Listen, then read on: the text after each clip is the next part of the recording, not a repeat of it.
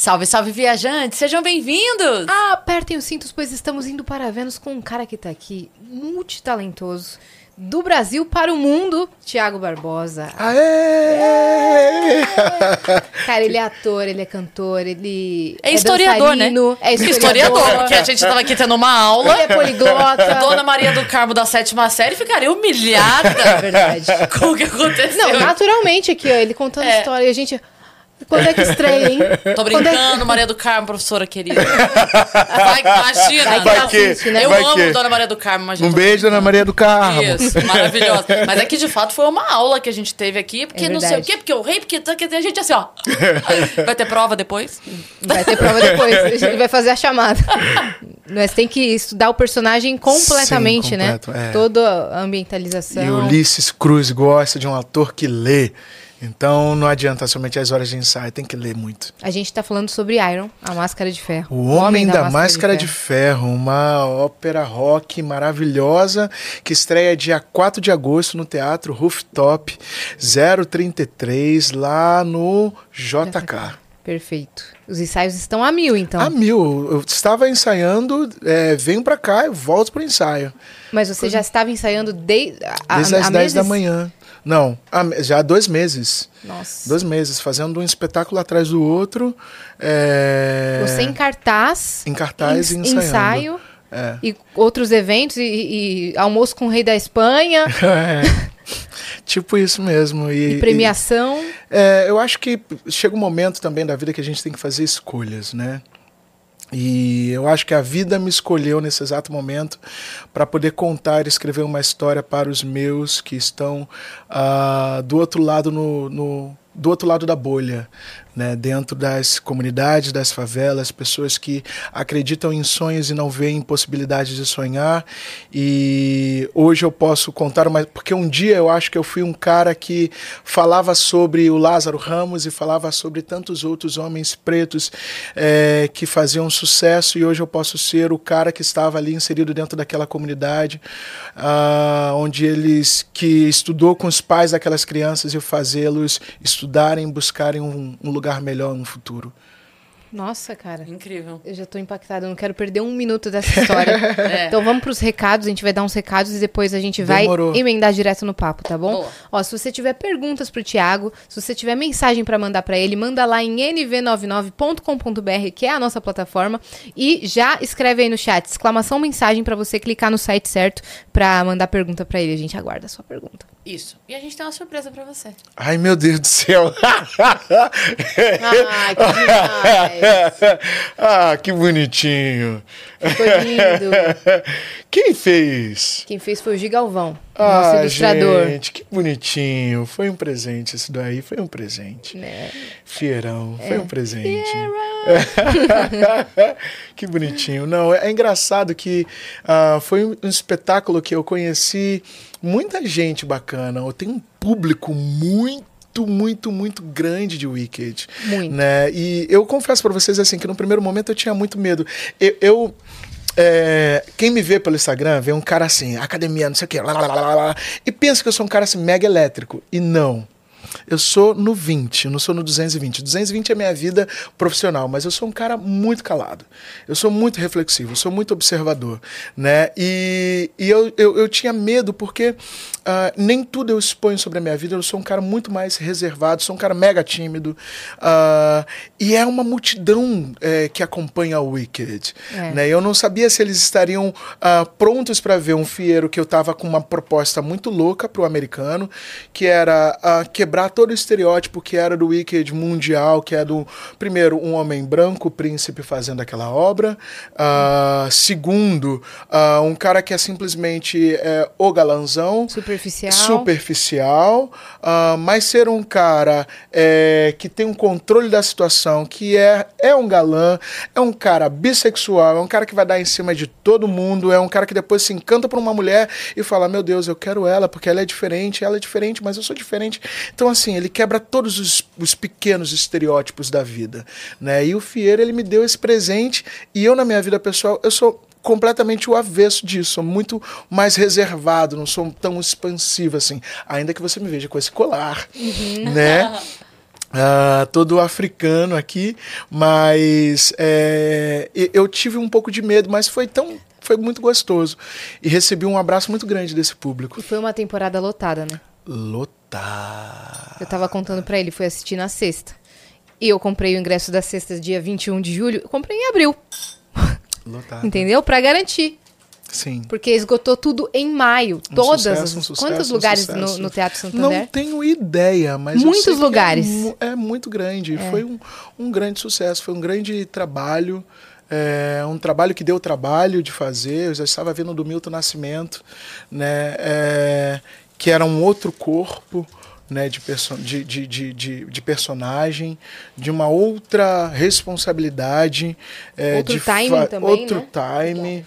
ah, era um outro peso de personagem, fazer o Milton Nascimento, ah, ele celebrando seus 80 anos aqui no Brasil. ah, Uma eu- responsabilidade enorme. gigantesca, tive queda capilar, sabe? É, eu cheguei de uma outra realidade que era o Kinky Boots da Espanha, que foi tive uma férias de 10 horas de voo para poder chegar no Brasil, estar fazendo leitura de, de, de, de texto com Denis Carvalho, ah, sair de uma mulher trans para entrar no corpo do Milton Nascimento, para não ter o intervalo de três dias, quatro dias para voltar para Espanha ver as minhas coisas que estavam guardadas para dar a vida pro Fiero. Então assim foi é, é, isso. É isso. Resume tudo. Isso resume tudo. Nossa. E depois, emendar direto pra Iron. Para o Homem da Máscara de Ferro, que é, que é engraçado, que em Iron eu dou vida a duas pessoas dentro da mesma obra, que eu acho que é a maior dificuldade da vida. É, e com a falta de tempo, porque como ator a gente precisa também do tempo de é, esvaziar para dar lugar. Sim. Porque se você não esvazia, vai ter é, reflexo daquele personagem anterior dentro daquele novo. Né? Por isso que muitos atores, muitos, muitas atrizes faz um grande sucesso e fica um tempo fora da televisão. E daqui a pouco volta porque deu tempo de, de fazer um detox completamente daquele personagem. E ainda mais de personagens tão marcantes assim. Né? Hum, Graças a Deus não tem me dado tempo e eu tenho buscado inspirações em coisas para poder dar vida a essas pessoas. No caso do Milton, é, eu estava há sete anos sem voltar, é, voltando é, numa bolha para o Brasil e voltando para a Espanha. Passava quatro dias, uma semana para fazer um show é, com os meus amigos, é, o ensaio que eu fazia com uma big band, tipo 20 músicos, que eu ensaiava essa galera via Skype, chegava no Brasil com um delay ah, de horas para fazer um show e voltar para Espanha, pra, que a minha casa está lá. É, e era a primeira vez que eu estava voltando para poder fazer um cara, que eu lembro quando o Denis Carvalho me convidou para fazer esse trabalho, eu estava dentro de. Eu tô falando muito rápido. Tá Não. excelente. Tá bom. A gente porque tá a gente, vidrada. A gente, quanto mais rápido você falar, mais de você a gente tem. Tá. Então pode ir no ritmo. Eu estava vindo de uma realidade que era é, a, a Lola em Kinky Boots. Eu, eu passei sete anos fazendo o Rei Leão, né? Tudo começa por aí. É, Contando Brasil e Espanha? Contando Brasil e Espanha. Eu fiz o Rei Leão aqui no Brasil, fui chamado o melhor Simba do mundo, fiz um teste com 6 mil rapazes, ninguém sabia quem eu era, vindo de uma comunidade, é, o meu ex-namorado me dando dinheiro da passagem para fazer esse teste, uma pessoa que, Robson, que acreditou em mim assim até o último momento, fiz um teste que foi incrível, ah, assustadoramente falando, eu lembro o meu último teste, é, eu não falava inglês, com uma banca da Broadway de 20 pessoas, e daqui a pouco a mulher começa a chorar e eu tô terminando de cantar, e daqui a pouco ela fica em pé e fala: Simba, Simba, vem cá, vem cá. Você é o melhor do mundo. Nunca ninguém cantou como você cantou. Meu Nunca Deus. ninguém faz como, como você fez. Você é o Simba. E ali naquele momento eu não queria nem pesquisar quem era aquela pessoa, porque senão ia ficar muito tímido. Eu saindo de lá com, é, com aquele cartão telefônico para ligar para os meus pais para falar assim: cara, mãe, passei, eu sou o Simba. E minha mãe nunca tinha colocado os pés num teatro. Então na cabeça da minha mãe eu era é, aquele ursão da cabeça da bola grande. Não sabia que era o maior espetáculo do mundo. E, e aí, passa o tempo, eu recebo pelo Facebook uma mensagem de uma louca falando assim: é, vi a sua audição que está na ABC ah, de Nova York. Eu, ai meu Deus, eu não podia contar para ninguém. Quem era a minha assessora hoje?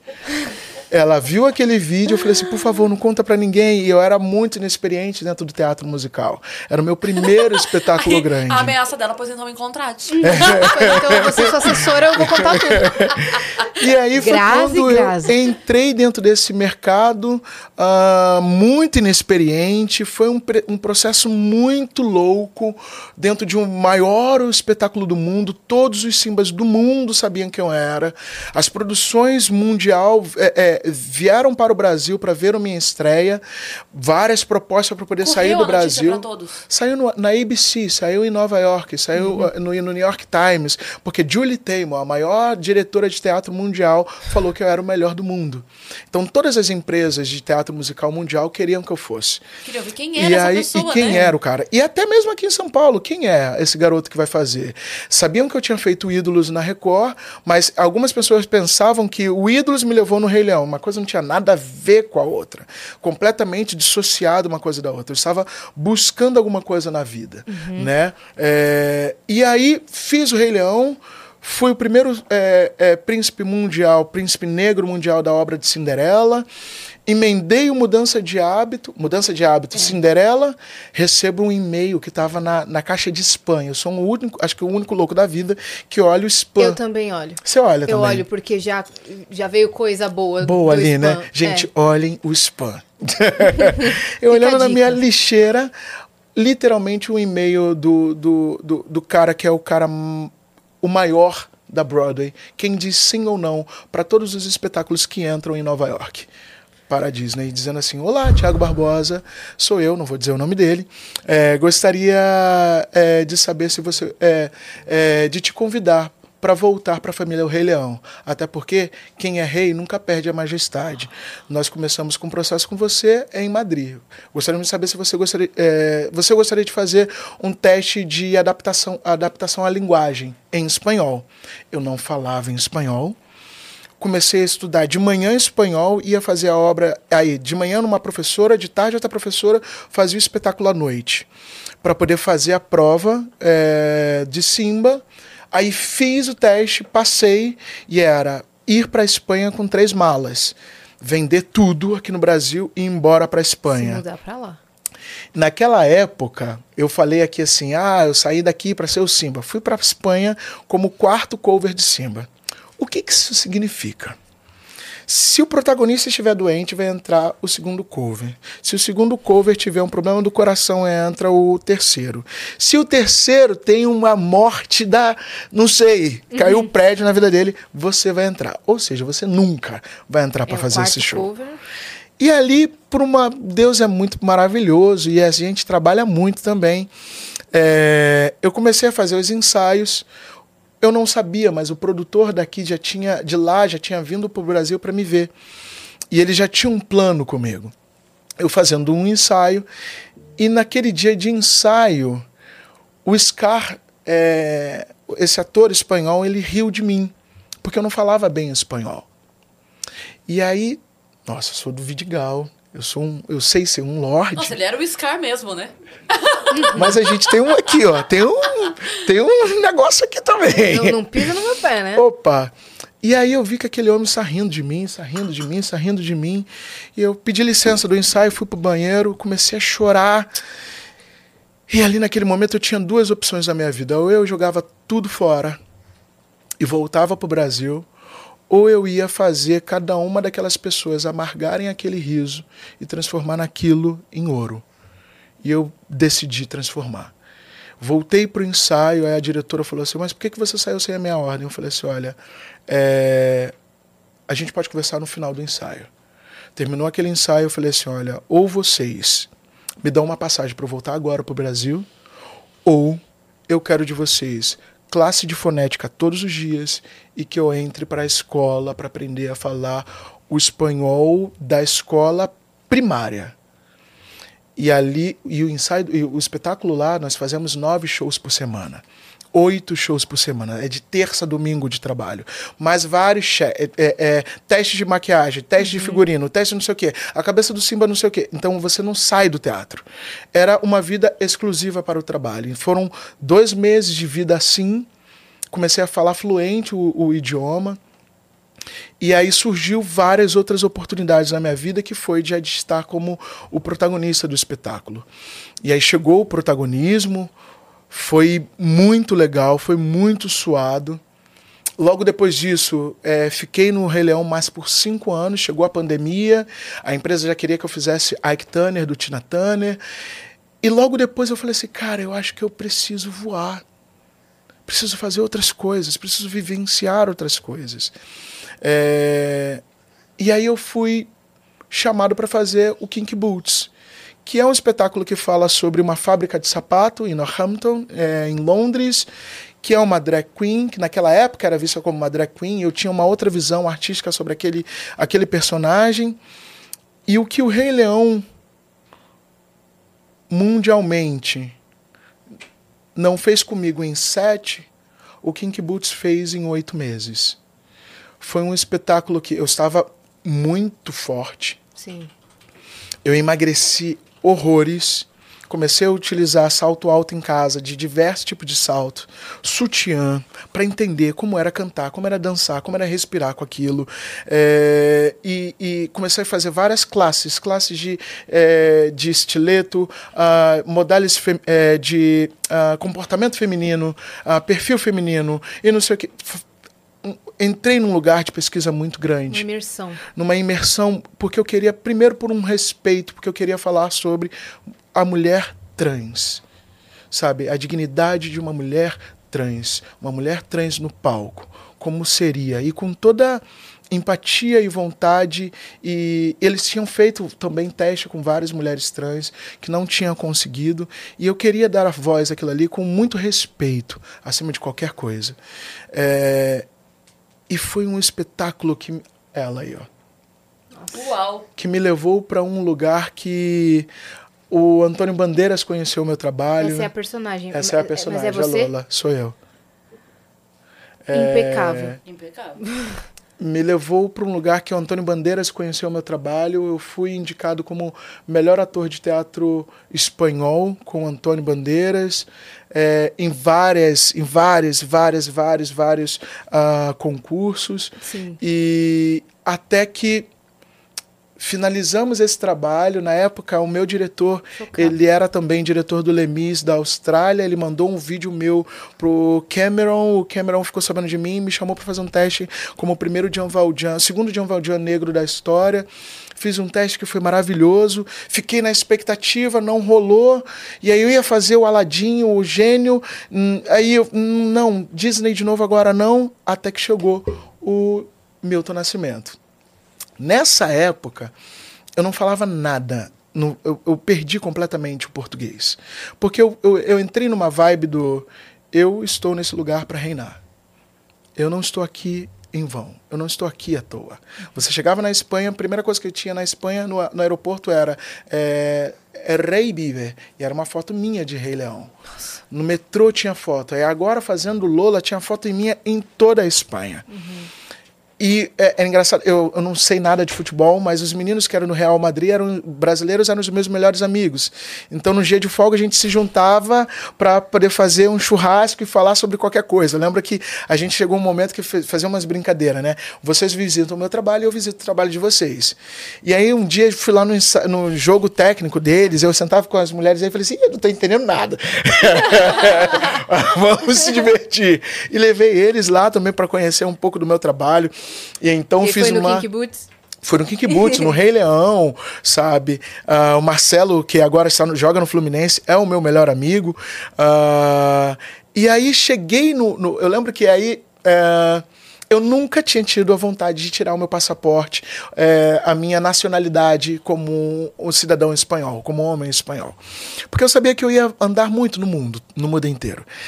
Até que chegou a pandemia, eu falei assim: ah, eu vou fazer a prova. Fiz a prova e daqui a pouco do, chegou a minha nacionalidade. E aí foi chegar a minha nacionalidade. O Denis Carvalho, no dia seguinte, me chama para fazer o Milton Nascimento. Falei assim: meu Deus, Brasil, vamos ver o que está acontecendo com o Brasil, o que está acontecendo com o Milton Nascimento. Olhei o Milton Nascimento e falei: gente, o Milton já tá um vovô caramba. Era a última turnê dele. A né? última turnê. Aí eu lembro que o Denis falava assim pra Vanessa, que é a produtora de, de casting, que já tinha me chamado em 2019 para fazer essa obra. Eu falei assim: ai, Vanessa, eu tô aqui no meio do Rei Leão com um contrato de dois anos, não sei, mas, cara, se falando em Milton Nascimento, claro que eu topo. 2022, ela me chama e tudo culminou.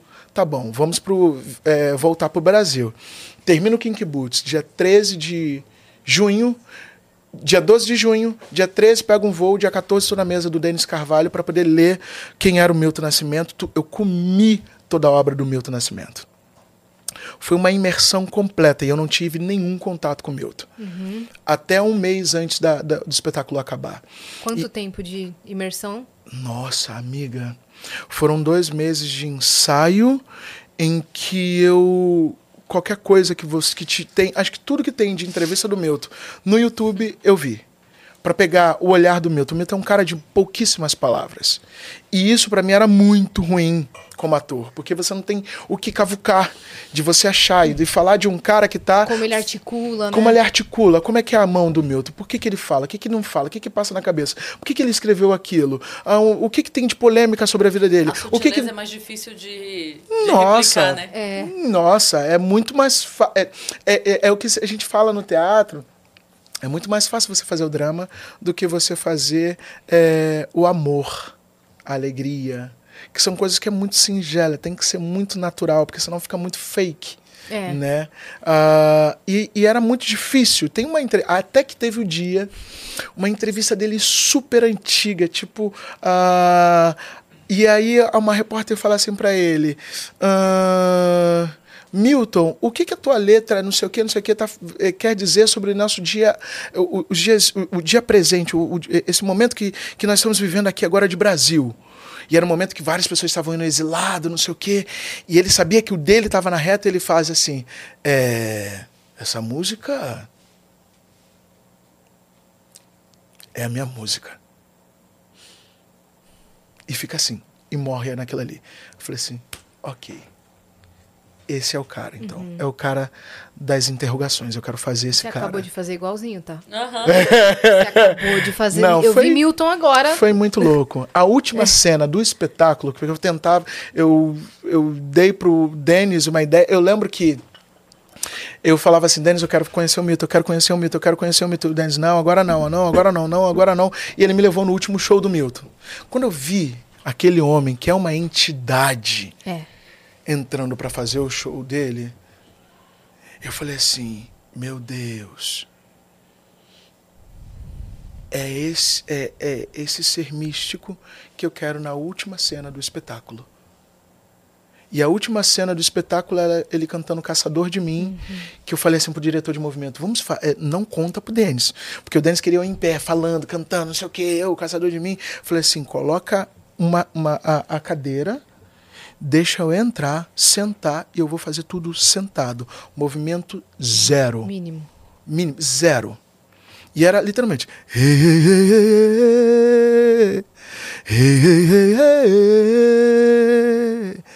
E quando eu começava a cantar a música, parecia que era literalmente a, a, aquela entidade estava ali. Era surreal que você começava a ouvir gente chorando. Então foi uma imersão tão grande. Aí ele foi assistir o espetáculo. Nossa. Ah, meu Deus. Como a gente fica? A gente não fica. Você foi avisado? tchau, meninos. Tchau, tchau. Obrigada. Você foi avisado Eu fui iria? Não, e foi num dia que eu tinha voltado. Eu tava de viagem. Foi a primeira vez que eu não fui arrumado pro meu trabalho. É sempre assim. e aí, sabe aquele dia que você fala assim? assim: é, não, eu tô tão cansado, vou colocar. Eu coloquei uma calça moletom, uma camisa moletom e fui trabalhar. No meio do caminho, eu chego no teatro, seu Milton vem. Eu volto pra casa. Você voltou, né? Voltei pra casa e vim assim. Fui um rei, um reizinho, trabalhar. E aí recebi, e aí fiz o espetáculo assim, ó. Não quero saber. Não quero saber. E eu não quero saber. Quando terminou o espetáculo, ele falou assim: foi a primeira vez que eu vi o Milton Nascimento no palco. Falei assim, caramba. Nossa. Aí vem Nossa. Dona Fernanda Montenegro para assistir o espetáculo.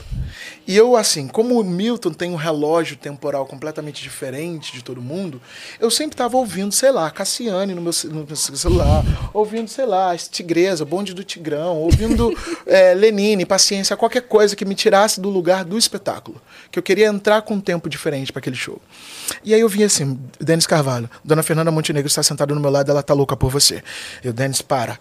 É, Dona Fernanda Montenegro quer te dar um beijo agora. Denis, por favor. Dona Fernanda Montenegro, eu já tava já assim, eu, ai meu Deus!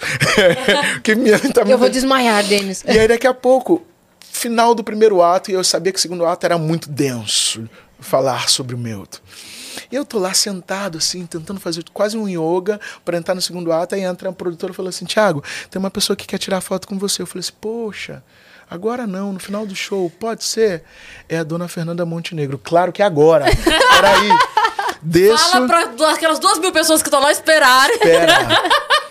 Quando eu desci pro pátio, estava assim, toda aí, claro, Dona Fernanda Montenegro. Todos os técnicos da Arara, da Vara, da maquiadores, figurinistas, todo mundo com Dona Fernanda. E aí eu, eu assim, eu morro de vergonha, sou muito. Vocês não têm ideia. Eu chego assim, bem devagarzinho, e daqui a pouco ela me vê que eu tô lá atrás, ela, meu filho! Posso chamar ele de filho? Meu, meu filho, vem cá. Aí ela começa a falar, falar, falar, falar, falar, falar. Daqui a pouco me dá um beijo na boca e o vídeo viraliza no Twitter. Viraliza. Eu vi mesmo esse, esse essa, essa foto do, do beijo na boca. E você caracterizado. Caracterizado, porque eu estava pronto para entrar para fazer o segundo ato. Como faz o segundo ato depois disso, né?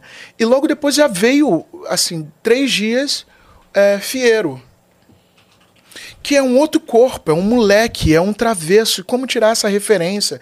Vou tirar ah, dos meus sobrinhos na favela, vou tirar essa referência é, do Will Smith, vou tirar essa referência, sabe? Tentar achar é, do de menino onde. que acabou de levar um beijo na boca da Fernanda Montenegro. Entende? E queria sair pulando. E sai pulando, correndo.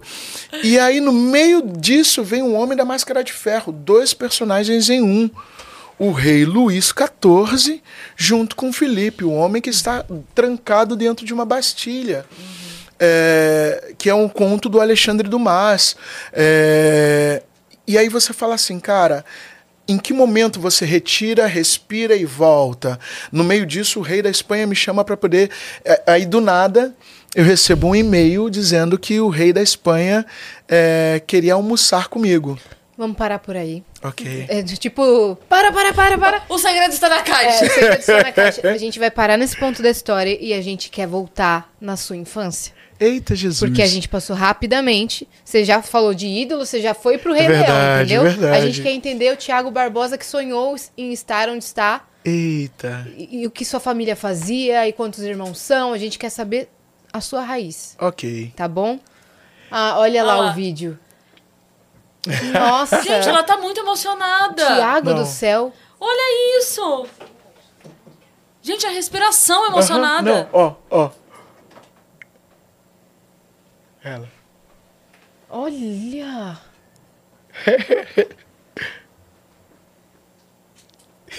Gente, que momento sublime. Que doideira, Que né? doideira. Que E eu vi doideira. Milton jovem ali, tá? Total. É. E foi Milton isso que ela jovem. viu também. É, eu Foi vi isso que ela viu também, cara. Milton Foi. jovem. Foi doido. Foi. Nascido aonde?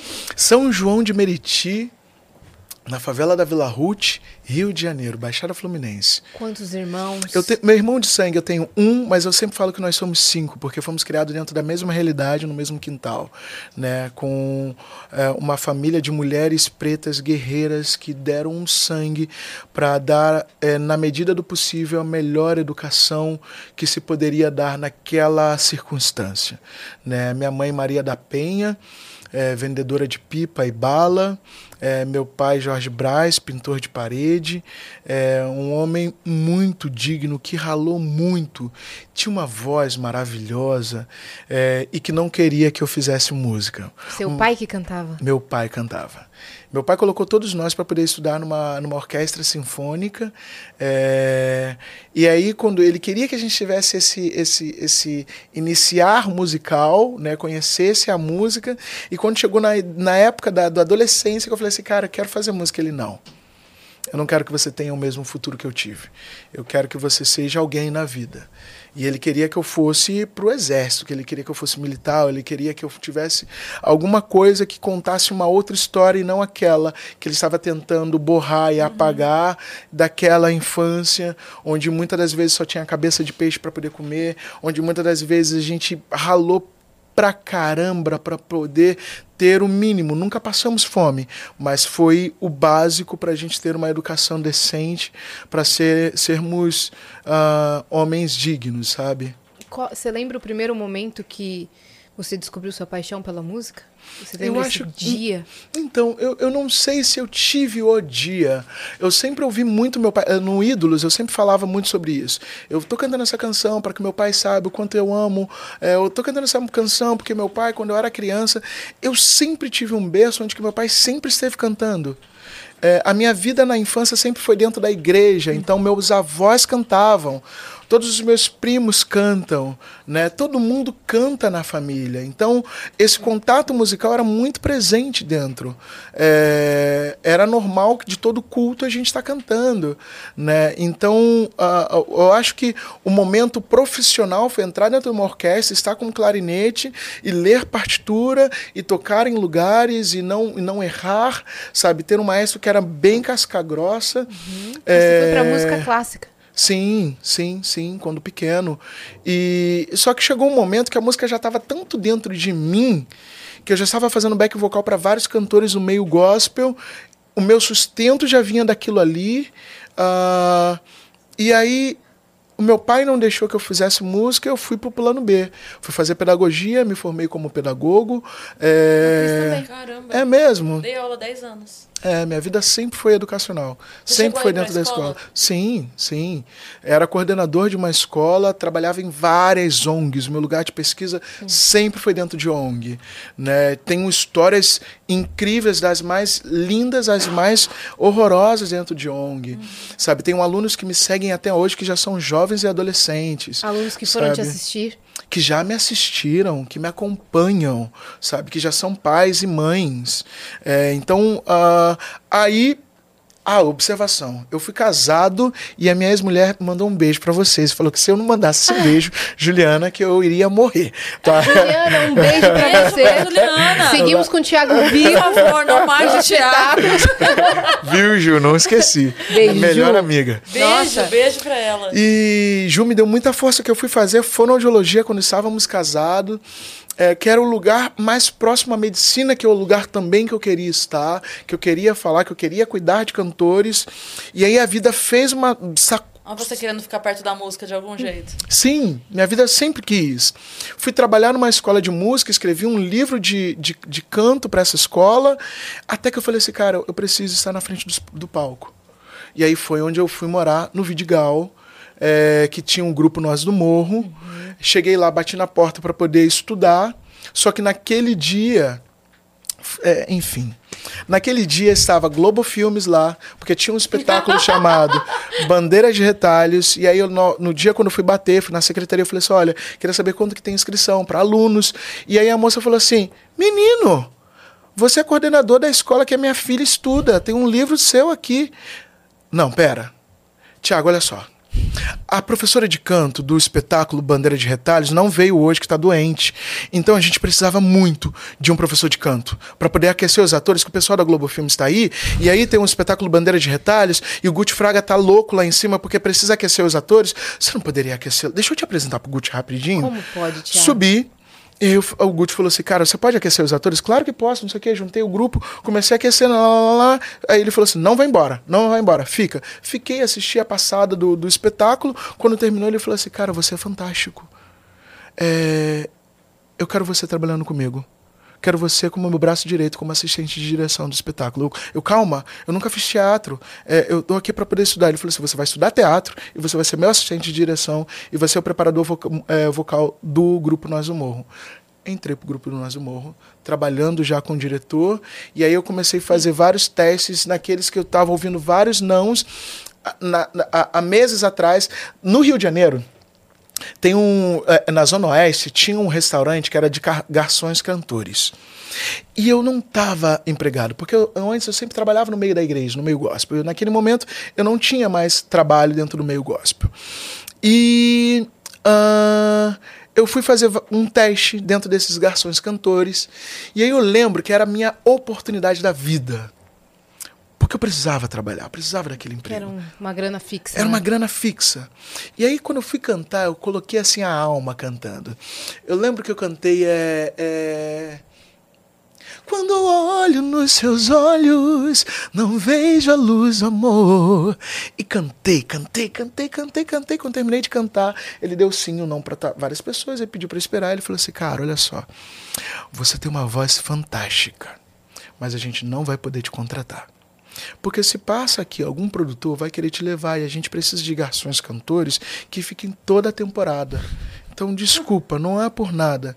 É porque a gente vai ficar com medo de te, de te contratar. E fazer todo o trâmite e logo Exato. te perder. Por que, que eu não cantei menos? Aí, segura essa informação. O grupo Nós do Morro começa a fazer vários testes. Teste pro Blumen Group da Austrália, passo. Teste pro, pra, pra Pixinguinha, o filme, que nunca saiu. Passei também. Teste pra não sei o que, passo. Teste pra não sei o que. Subúrbia, que era uma série que teve na Globo há, há 10 anos atrás. Passei também. E aí teve o Ídolos. Que na época eu já tinha ido, feito vários testes, nunca passei. E falaram assim, cara, querem um representante de uma favela e queremos te mandar pro Ídolos. Ok. Fiz, passei pro Ídolos também, passei pro 5. Até que meu diretor falou assim, cara, vai rolar um teste para um espetáculo chamado Rei Leão. Você não quer fazer, não? Eu falei assim, ah, vamos ver. Ele mostrou o teaser do Rei Leão. Ah, isso eu não quero fazer, não. Tiago. Ele falou assim, por quê? Eu falei assim, cara, olha o cara que tá fazendo. Esse cara tem um peitoral que é a minha cintura. Né? O, o bíceps desse homem é a batata da minha perna. Ou seja, eu, eu pesava 59 quilos. Eu falei assim, não, para esse espetáculo não, vamos ficar com as outras oportunidades, possibilidades. Ele me escreve. Aí eu vou fazer o teste. Começando no Rio de Janeiro, nunca tinha feito um teste para musical, que todo mundo Você já normalmente dançava? já dançava. Eu tinha, tinha ganhado uma bolsa de estudo lá na eh, Denise Vera Casoni, no Rio de Janeiro, para fazer balé. Ah, e aí eu nunca tinha feito um teste para um grande musical. Não sabia que tinha que levar a partitura, com tantos compassos, e não sei o quê. Aquelas coisas de te- ator de teatro musical. O que, que eu levo? E normalmente para esses testes você tem que levar algo específico de musical. O que, que eu levei? Stevie Wonder que não tem nada a ver com o negócio. E eu tô cantando. Pam. Isn't she, she lovely? Isn't she wonderful? Daqui a pouco eu esqueço a letra da música. Acaba a, a- a audição, morto de vergonha, e falo. E aí, qual é a resposta? Aí as produtoras, calma, Thiago. Volta pra casa, a gente vai depois te dar a resposta. Eu falei assim, não, isso não existe, gente. É, é sim ou é não, porque eu já, já sei que se não é não, tá tudo bem, eu já procuro outro trabalho e tal. Tiago, calma, volte pra casa. Eu morava na rua 3 do Vidigal, que é a última rua do, do, do Vidigal. Estava chovendo, minha casa infiltrou. Já não estava mais é, é, é, no meu relacionamento. Eu já estava buscando uma casa, buscando. Naquele dia, Aí sim, foi um marco na minha história, que eu falei assim, não tinha o dinheiro para subir de moto o Vidigal. Eu falei assim, eu nunca mais não passo num trabalho por não estar preparado. Eu nunca mais. Chego em casa, durmo, minhas coisas alagaram. Aí no outro dia tá a resposta lá. Você passou para a primeira fase do Rei Leão como Simba é, você tem que voltar tal dia. Comecei a estudar. Aí eu vi uma vez o Miguel no, no, no video show, Miguel Falabella, uma entrevista da Cláudia Raia, ela correndo na esteira, ela estava se preparando para Chicago, eu acho. Na época ela falava assim: olha, para poder cantar e dançar, eu corro na esteira e vou cantando, não sei o que. Cláudia falando com aquela elegância toda. Bem Beyoncé. Eu falei assim, gente, eu não tenho esteira, mas eu tenho o Morro do Vidigal. Vou descer e subir cantando. Comecei a fazer isso, correndo na orla, cantando, porque era He Lives in You que eu precisava cantar na minha audição. Fiz várias audições até que chegou a 18ª audição do Rei Leão, que era para Simba. E aí foi esse momento onde eu não tinha o dinheiro da passagem, um, o meu ex-namorado me empresta o dinheiro da passagem, vou somente com um Guaraviton no, bol, no, no estômago, é, não tenho a, a, a, a, uma das meninas que estava na audição me dá de presente uma blusa, porque eu fiz todas as audições daquela semana toda com a mesma roupa. E aí o, o, o cara da, da Disney, uh, Mr. John, fala assim pra gente, ó, gente, amanhã vai vir Julie Taymor. Todo mundo, caraca, Julie Taymor, Julie Taymor, Julie Julie Julie. Venham príncipes e princesas. E eu, na época, não tinha nem roupa. E aí uma das pessoas que estavam fazendo a audição me dá uma roupa de presente, uma camisa de presente e fala assim, olha eu, a gente quer que você aceite, porque a gente sabe do teu potencial. E você vai passar para esse trabalho, Thiago. Chego para poder fazer essa audição. A única coisa que na época eu falava era um hi. Começo a cantar, começo a cantar e vi que o clima da audição mudou. Daqui a pouco, quando eu terminei, é, nascer. Aí a Julie Taymor olha um pro outro, começa a falar, começa a falar, começa a falar em inglês. Daqui a pouco ela fica em pé, ela fala, Simba. Você é o meu Simba. Simba. Só entendo isso em português. Depois eu vou ver o é, que, que ela diz. Ela diz: é, Posso escolher ele? É ele que é o Simba. Eu não quero ver mais ninguém. É ele. É ele. Aí ela me chama: Você é o melhor do mundo. Você é o melhor do mundo. A audição para, ainda tinha muita gente para ela ver. Para, o universo para, essa mulher me senta comigo: Quem é você? Quem são seus pais? Todo mundo traduzindo assim para mim. Onde você estudou? E eu não falava nada inglês. E aí a gente começa a trabalhar, faz o Rei Leão, aí eu vou fazer uma ponte. Dez anos depois, encontro com essa mulher como o dia de hoje, semana passada, na estreia VIP do Rei Leão, que está aqui né, no Teatro Renault, dando os serviços deles. É, encontro com Julie Taymor. Quando eu olho para Julie Taymor, eu falei assim, meu Deus do céu, essa mulher está aqui, faz dez anos que eu não falo com ela. Aí eu não tive outra expressão, porque ela estava conversando com uma pessoa. Eu fui igual uma criança, me parei de frente a ela e fiquei parado. Aí ela, hello? Aí eu só falei, Tiago Barbosa. E aí, e ela, é ele. Eu estava falando dele, eu estava falando de você. Tiago, olha como que ele tá bonito, você tá forte. Tiago, aí me pega pela mão a minha audição do Rei Leão. Nossa. Ó. A ela. Essa é ela? Essa é ela. Ai, tem que passar, acho que é pra 2 minutos e 27, eu acho. Gente, eu tenho, eu sou, eu sou muito fã do Rei Leão. E eu fui assistir. E eu, eu vi agora o, o, desenho ali, eu tenho tudo daquilo: camiseta, toalha, estojo, lápis. Sacola. Sacola. Eu acho tudo. que teve um. É, é, passa até aquele, uh, um pouquinho mais. Eu, eu, acho que chegou o momento. Pode passar, pode passar, pode passar, pode passar. Aí. É porque não tá com som. Mas. É, é a gente não, não pode. Não tem problema, não tem problema. Aí, ó. Nossa. Foi esse momento. Foi esse momento. É, que porque não está ABC, legendado. olha. É, olha lá, após semanas de callback, finalmente acharam ouro. Tinha Com 27 anos.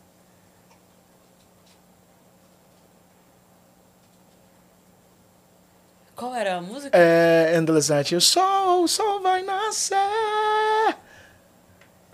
Nossa. Aí, ó. Podemos selecionar ela agora? Não, ela ficou aos prantos. Aham. Olha, cara.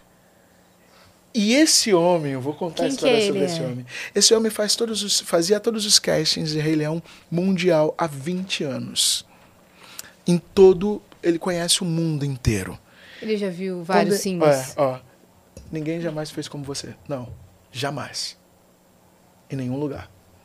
Essa é a audição, que ficou marcado na história. Isso aí. Nossa, eu quero ver isso com som depois, pelo amor de Deus. É. Manda Esse link. homem, na minha céu. primeira apresentação, no meu primeiro teste aqui de São Paulo, antes de Julie, eu, eu comecei a cantar e era antigo teatro Abril, e eu cantava essa música, cantando essa música, daqui a pouco ele falava assim, é, canta, repete essa parte, era a parte mais aguda, sol, sol vai nascer, não, sei que o céu vai limpar, ele canta de novo, cantava de novo, cantava de novo, cantava de novo, até que depois chegou o momento, Ele eu tava assim, puto, eu tava chateadíssimo, pensando, esse homem tá tentando encontrar em mim alguma coisa que não existe. Daqui a pouco ele me pega na mão, chama a tradutora, me leva pra coxia e fala assim: Fala pra ele.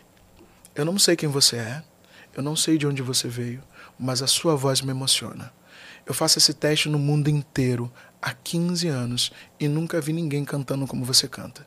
Se você não passar por esse trabalho no Brasil, eu quero você trabalhando comigo fora do Brasil.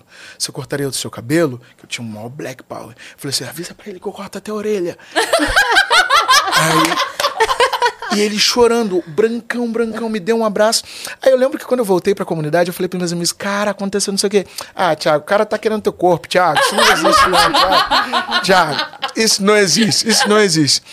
Dez anos depois, quando encontrei Julie, era a primeira vez que eu poderia falar com ela em inglês. Nossa. E trocar com ela. Dela dizer assim, cara, você se transformou numa grande estrela, Thiago. Tiago, como que você tá? Cara, você mora aqui na frente, eu quase que te chamei pra gente tomar um café. E era pela. Aí eu conversei com ela, ela me abraçou, me beijou, a gente conversou, ela me apresentou de novo para todo mundo. Daqui a pouco eu tava sentada, aí ela fazia, ei, vem cá. Me chamou de novo, ela, tá gostando do show? O que, que você achou do Simba? Como é que, o que, que você falou assim? Nossa, fantástico eles. É, tá bonito, não tá? Eu não sei o que. Era a primeira vez. E aí o superintendente da Disney que eu achava também que era um grande americano, brancão, os olhos azuis, a gente conversando em inglês. Até que depois ele chegou um momento ele falou assim: Cara, que vontade de voltar agora para casa, é, para Colômbia. No, no, no, me lo puedo creer que hablas en castellano, hablas en español. Claro, tío, hablo en español uma cortina cai assim, e agora pela primeira vez, passado 10 anos disso, eu conseguia conversar uhum, com essas entender pessoas. Tudo que eles estavam entender dizendo. tudo. E, e isso, é, é, é para mim, é muito significativo de olhar também para a minha geração, de olhar também para os meus e de falar assim, cara, você está abrindo lugares para que essas pessoas também possam ter a, a mesma oportunidade que você tem. Se hoje não sou eu o Simba, se hoje não sou eu o Mufasa, é literalmente dentro dessa perspectiva de existem outras pessoas que devem ocupar esses lugares. Exato. De protagonismo preto sabe, de estar dentro, inserida dentro desse lugar do teatro musical, poder começar sabe, de começar assim. sua carreira, sabe, de dar continuidade a uma carreira ou de contar novas histórias, de mudar um horizonte. É, é, hoje graças a Deus, é, é, eu, eu, eu tenho assim, a sorte de ter. É, de, eu acho que eu quebrei muitos paradigmas dentro desse lugar do teatro musical brasileiro nacionalmente falando, internacionalmente falando, Ulisses Cruz agora me chamar para ser o Luís XIV de uma obra de um rei, né, francês, colocar um homem preto para poder dar voz. Dois personagens dois personagens. Eu sou o Luiz XIV, sou o Felipe, que é o homem da máscara de ferro. Uhum. É, e, e, assim, e colocar Letícia Soares como a minha mãe, rainha. Letícia Ela é fez Cor Púrpura, é. né? Agora, maravilhosa. Não tenho palavras para falar o que, que é essa mulher como atriz. Ganhou o Shell, a, a Letícia Soares. Né? Então, é, de um elenco tão incrível e de você falar assim, é, sim, é, eu, eu, eu sei quem eu sou. Isso não muda quem eu fui, não muda de onde eu venho. Eu, isso tudo sou quem eu é quem eu sou, né? E saber que você é uma voz de muita gente. É, eu quando fui no, na estreia do Rei Leão foi muito significativo para mim, além de ver um Simba novo fazendo, mas de você ver uma galera nova de teatro musical, nova geração, né? Falando assim, cara, eu me espelho em você. Cara, que legal te ver. Cara, que bom ter você aqui. A tua, a, a, a tua jornada de trabalho, de fazer desde um, como foi um Wicked, um grande espetáculo, e agora voltar para o teatro, teatrão, fazer um musical onde os, os, atores estão empurrando coisas e montando e fazer dois personagens distintos, com o homem da máscara de ferro cantando com uma máscara que só deixa a minha boca e os meus olhos, e com aquilo eu tenho que me comunicar com aquele público. É, é algo muito bacana, estou muito e feliz. E você imagina quantos meninos comeram seu vídeo, como você disse que comeu os vídeos do Milton Nascimento, para poder fazer o teste? Então, é, que loucura pensar isso, né? É tipo, muito louco. Você sendo o vídeo que a pessoa para pra estudar. Uhum. Deixa eu estudar o que esse cara fez. O melhor Simba, deixa eu ver. Deixa eu estudar esse cara. Mas é sobre isso. Eu lembro que na época eu, eu dei uma. Dei, é, trabalhava numa, numa ONG, é, é, e aí eu tinha vários alunos muito pequenos, assim, já adolescentezinhos, e eu tinha um, um menino que trabalhava na, na, rua também, como minha mãe também vendia. É, e aí, uma vez, mataram o pai desse garoto. E esse menino era assim um grande aluno. E eu lembro que naquele momento, quando eu estava chegando para ir para a escola, que todas as crianças me esperavam chegar perto da escola e todos eles iam um dia assim de comboio comigo para a escola. Era era incrível. E aí naquele dia eu vi que a rua estava diferente. Tava diferente, tinha alguma coisa que estava acontecendo, o clima. E aí mataram, mataram quem? Mataram quem? Mataram quem? Mataram o pai do Johnny, mataram o pai do Johnny, mataram o pai do Johnny. Daqui a pouco encontro aquela criança toda ensanguentada que me abraça e eu passei o dia inteiro com o Johnny. O Johnny hoje já é um, já é um jovem, sabe? E ele me fala assim, professor, você mudou a história da minha vida. E eu sei do meu compromisso social acima de qualquer coisa. Por isso que hoje eu, eu, eu não admito quando vejo é, produtores, ou seja lá quem for, olhar para mim e dizer assim: esse cara se acha o divo. Aí é num lugar onde me ofende dentro de uma outra raiz. Porque eu sei quem eu sou. Eu sei, filho, de quem eu fui de um cara que ralou pra caramba para poder dar dignidade pra gente. E se hoje eu não fui um fogueteiro, se hoje eu não fui um vendedor de drogas, se hoje eu não fui graças à música e foi graças a esse cara, aquela vendedora de pipe bala que deu o melhor de si para que a gente pudesse ser sabe? É, é, é, que é no lugar de, de ofensa, uhum. sabe? Eu sei o que eu construí dentro da, dentro da minha carreira durante todo esse tempo. Depois do Rei Leão, que eu vi que eu comecei a ganhar dinheiro, o que, que eu fui fazer? Investir na vida dos meus sobrinhos. Colocar crianças que não tinham pisado na escola para poder estudar transformar a vida dos meus pais, que antes vendia bala e pipa. Não, agora eu quero que a senhora não trabalhe mais com isso. Eu lembro que chegou um dia que eu pirei no teatro, eu falava assim para minha maestrina, cara, a minha mãe tá com dengue e ela tá vendendo na barraquinha dela. Como pode isso? Eu estou sendo aplaudido por 1.500 pessoas todos os dias. E ela falou assim: transforme a história da sua família. E aí é quando você vê que a arte é transformadora. Que não é você ser o divo do teatro musical. Uhum. É o que, que você faz com isso. Com o poder que você tem nas mãos de transformar pessoas. Porque senão a arte não é arte. Você sabe o valor do seu trabalho, o impacto que o seu trabalho tem na vida é das pessoas. É sobre isso. E Exato. o seu valor enquanto é ser humano. É sobre isso. Não é simplesmente de você estar no palco e você cantar para milhares de pessoas, colocar esse colar e simplesmente falar assim: nossa, eu sou o cara que almoçou com um rei. Não, eu estou com esse colar para que negros que moram na comunidade, negros ou não negros, gordinhos ou não gordinhas, olhem e falem assim: cara, ele pode, eu posso. Eu sou lindo, eu sou lindo com esse cabelo, eu fico lindo com esse colar, dentro da minha ancestralidade. Isso é algo lindo e eu posso me vestir assim também.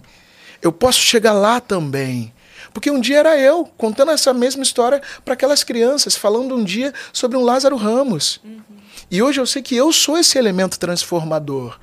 Que o impacto que de almoçar com, com um rei e de tentar fazer o máximo possível disso chegar em, no maior número de pessoas possível é para poder dizer assim: você lembra de onde eu vim? Você lembra quem eram meus pais? E hoje eu estou almoçando com o rei. Cara, você pode.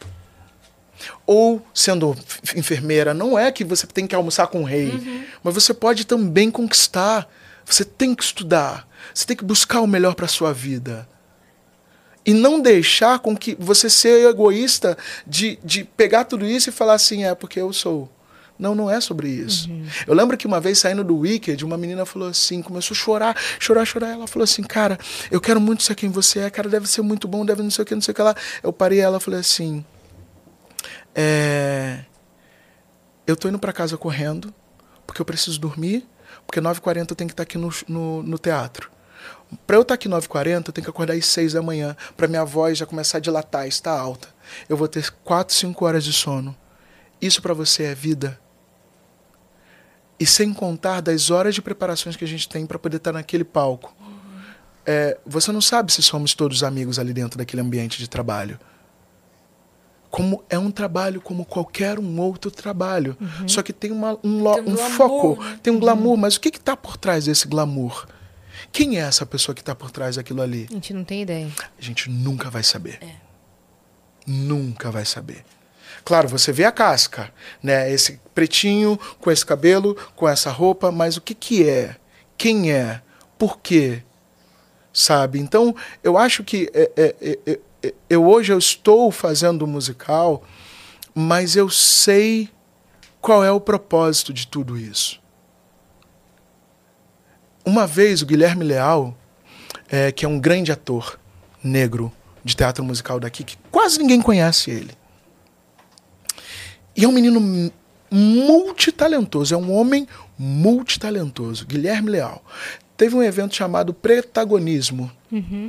E aí todos nós éramos palestrantes, e aí o Gui estava antes de mim. Aí o Gui falou assim: Sabe por que vocês me conhecem? Porque o Tiago foi embora faz seis anos. Porque depois que o Tiago Barbosa foi embora, eu comecei a protagonizar mais. Mas agora o Tiago Barbosa está voltando para o Brasil.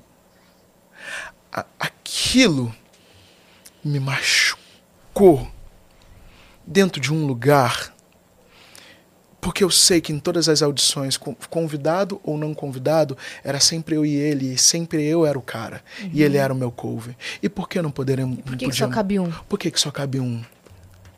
Eu posso pegar aqui hoje, por exemplo, foto de vários atores de teatro musical. De repente você vai conhecer dois ou três. E esses três vão ser homens e mulheres brancas. E eu colocar assim, Esther, colocar é, Letícia Soares, ou colocar uh, outras mulheres negras. Cara, não sei. E são talentosas tanto quanto outras mulheres brancas que fazem muita coisa dentro do teatro musical brasileiro. E por que, que só há espaço para uma, ou duas, ou três, e não tem espaço para todas essas pessoas, todas essas cores, e não simplesmente por serem cores? Porque você tem que colocar a cor e você tem que dar visibilidade. E tem que dar um microfone para ela poder falar. Porque senão ela não empodera outras mulheres. Senão ela não gera também espaço para outros caras para que possa crescer achando que sim, eu vou estudar para aquilo, mas entende, não é somente dar aquele lugar. Então, eu, eu sei que hoje é, eu posso quebrar lugares e dizer assim: não, eu não vou fazer esse trabalho, deixar uma empresa de repente numa situação bem desconfortável para que possa procurar outros caras pretos para poder fazer aquele trabalho, para ocupar aqueles outros lugares. Estou falando muito. Não. Tá maravilhoso. Tá impecável. é maravilhoso, é muito bom acompanhar. E a, a tua oratória é maravilhosa. A gente viaja, a gente embarca, assim, uhum. na ah, história. Bom. É como se eu estivesse assistindo um TED Talk, sabe? Total, muito bom. Total. Da história da vida deles. É. Que doideira, né? Nossa, é uma doideira. É. é uma doideira. Mas eu tô muito feliz, assim. Muito feliz. Muito feliz hoje fazendo Iron com o Homem da Máscara de Ferro, com esses atores. Conta é... o que você contou em off pra gente sobre okay. a história do Iron. Por favor. Então, gente, olha só, quem não, não conhece sobre o Homem da Máscara de Ferro vai poder lembrar que foi um filme estrelado também pelo Leonardo DiCaprio, né, que falava sobre o rei Luís XIV. Uh, é uma história de Alexandre Dumas ou Alexandre Dumas, é, que fala sobre o rei Luís Uh, o rei Luís é um rei realmente, né, que governou a França por muitos anos. É, ele foi o rei que governou por mais anos no mundo. Ele foi o cara que quebrou todo o paradigma dentro dessa linhagem real. Né? É, eu acho que muita gente já ouviu falar sobre aquele dito do eu sou a França, o Estado sou eu. Esse é esse rei, o Rei Sol. Uh, ele é o construtor de Versalhes. Uh, ele foi o cara, foi o rei que ele modernizou todo aquele reino, todo, uh, toda, todo Paris, toda a França ele modernizou. Uh, você vê, dá um Google, qualquer coisa, colocando rei Luís XIV, vai ver um rei com uma perna assim de fora, uhum. mostrando as suas pernas e mostrando uma posição de balé. Naquela época, balé não era balé, mas ele já tinha toda aquela introdução através do esgrima. Porque através do esgrima ele trouxe toda uma um composé de plié para o balé. Ele tinha muito isso, ele tinha muito andeó. Mandou fazer sapatos para os homens, que os homens é, literalmente andavam de andeó, porque aquele pé, aquele sapato colocava ele um pouco nessa posição. Não era chamado andeó, mas já estava ali a primeira posição. Então, ele foi um rei totalmente fora da, da casinha. Na camisa dos, dos três mosqueteiros tinha o um símbolo do pai dele, mas ele falava assim: não, eu sou o rei sol, tem que ter minha marca ali. Colocou os rabisquinhos do sol. Ele foi o rei que, quando foi nomeado rei, ele pega a, a coroa da mão do Papa e ele se intitula rei, porque a partir daquele momento ele diz que eu sou a igreja Alexandre Dumas, ele, ele é um cara, um escritor, uh, que a gente pode falar que naquela época, como os sites de fofoca, aquela coisa toda. Ele era Dias é, da época. exato. Ouvia-se naquela época que um prisioneiro uh, foi, foi guardado, foi aprisionado com uma máscara de ferro.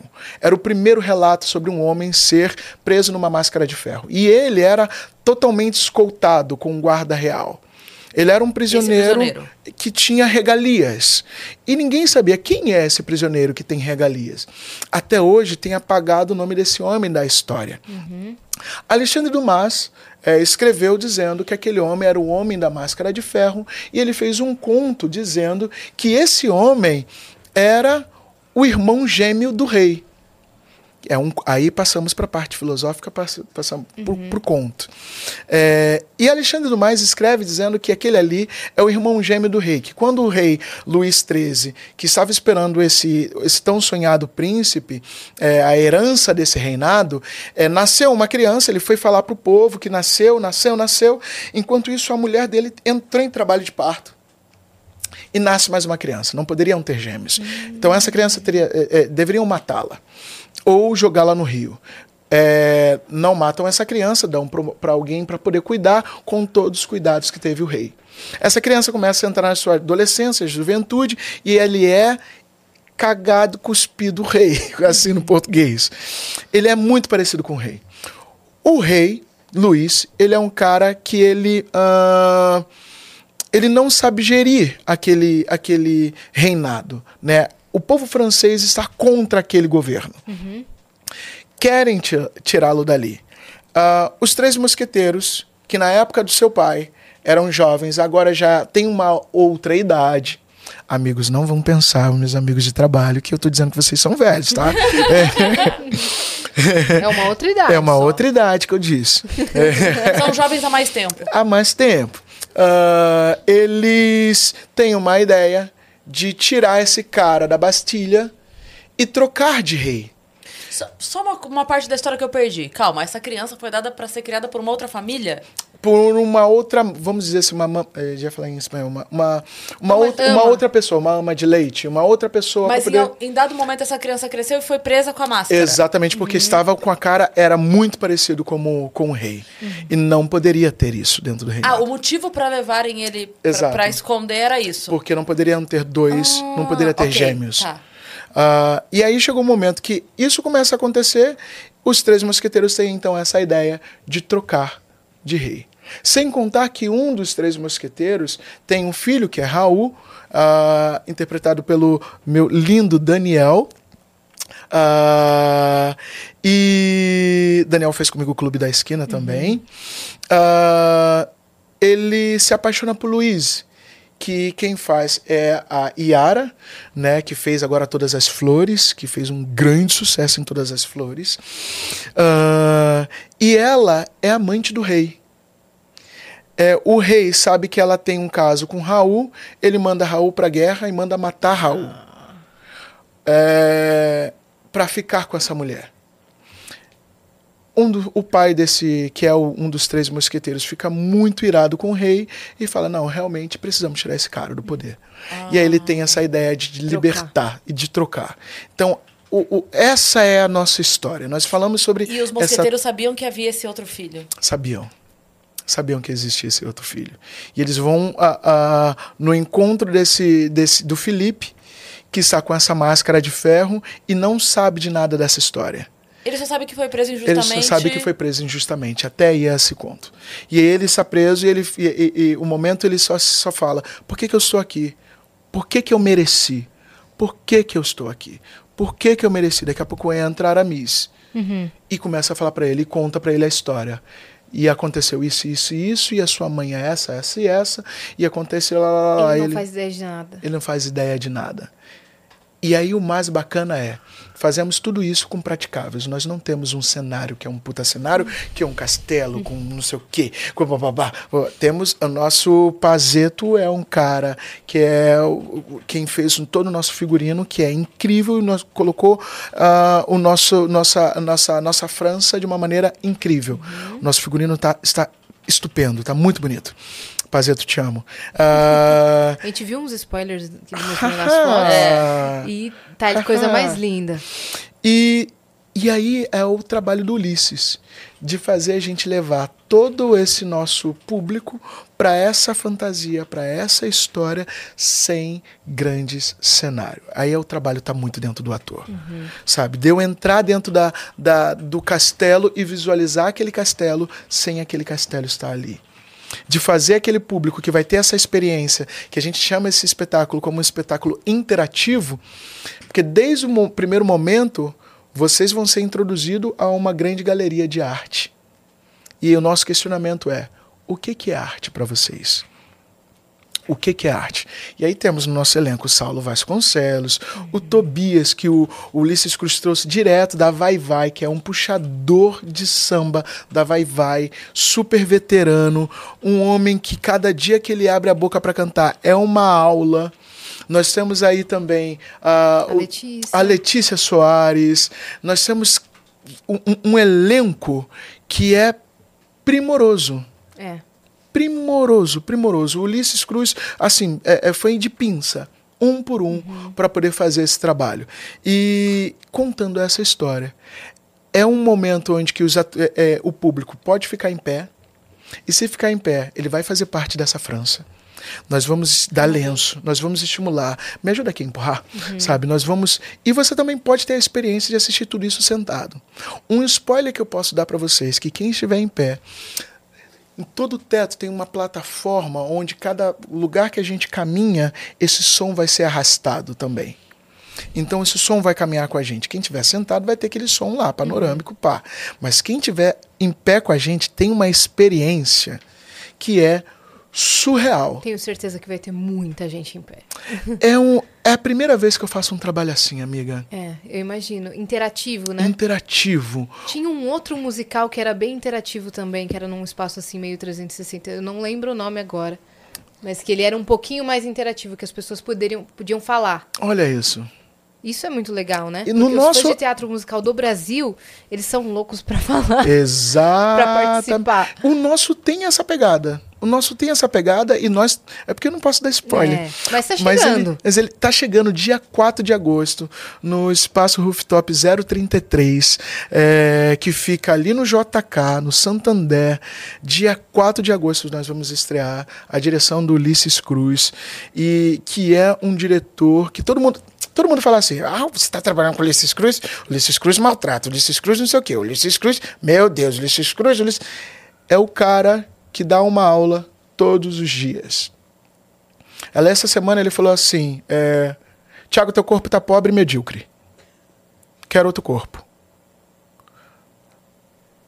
Semana passada ele falou assim pra mim: Eu não quero que você traga aqui nem o Milton Nascimento, muito menos a Lola. Eu não quero Simba E eu não quero Fiero. Dá o teu jeito e leia. Quem ouve de fora fala assim: meu Deus, que estupidez. Mas quem é ator sabe que pode se colocar o braço no comodismo e dizer assim: o que, que eu posso pegar de emprestado? Não, o que, que eu vou inovar dessa vez? Você foi louco Onde pra casa. eu fui louco pra casa, o meu olho de, de olheira de quem não dorme, a minha boca rasgada de quem tá, sabe, buscando coisas, experimentando coisas. Que rei é esse? E encher esse rei de subtexto, encher Felipe de subtexto. Como passar uma emoção só com os olhos de fora, minha gente, e com uma boca. Meu Deus. Então é, é, é, é, é, é- é estressante, mas é um estresse que te leva também a compor coisas. E ele é esse cara.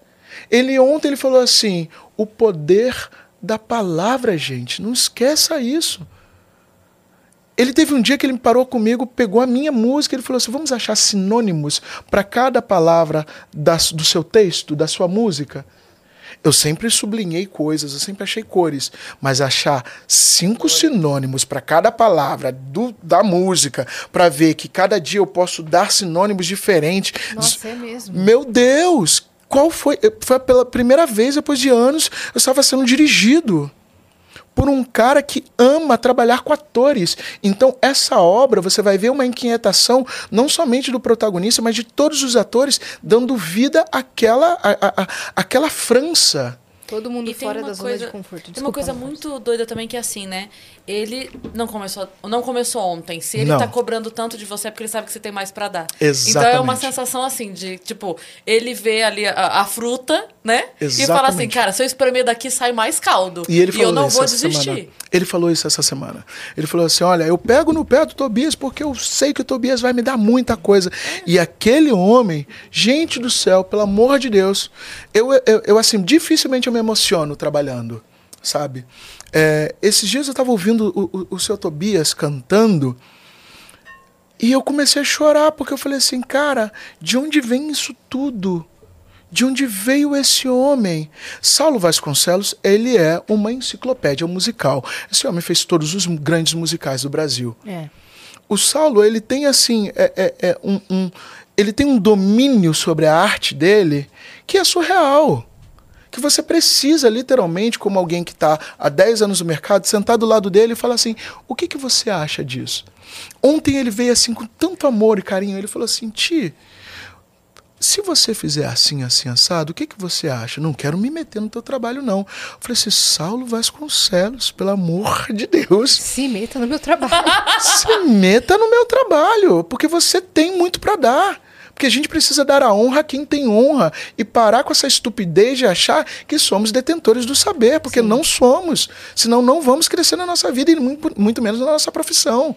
E o cara deu uma aula, então está sendo uma oportunidade de estar com pessoas de tribos diferentes e de enriquecimento. A gente, come- a gente construiu uma ideia de que nós não somos um, um- estamos fazendo teatro musical, somente teatro musical. Somos uma companhia no total palavra de ser uma companhia.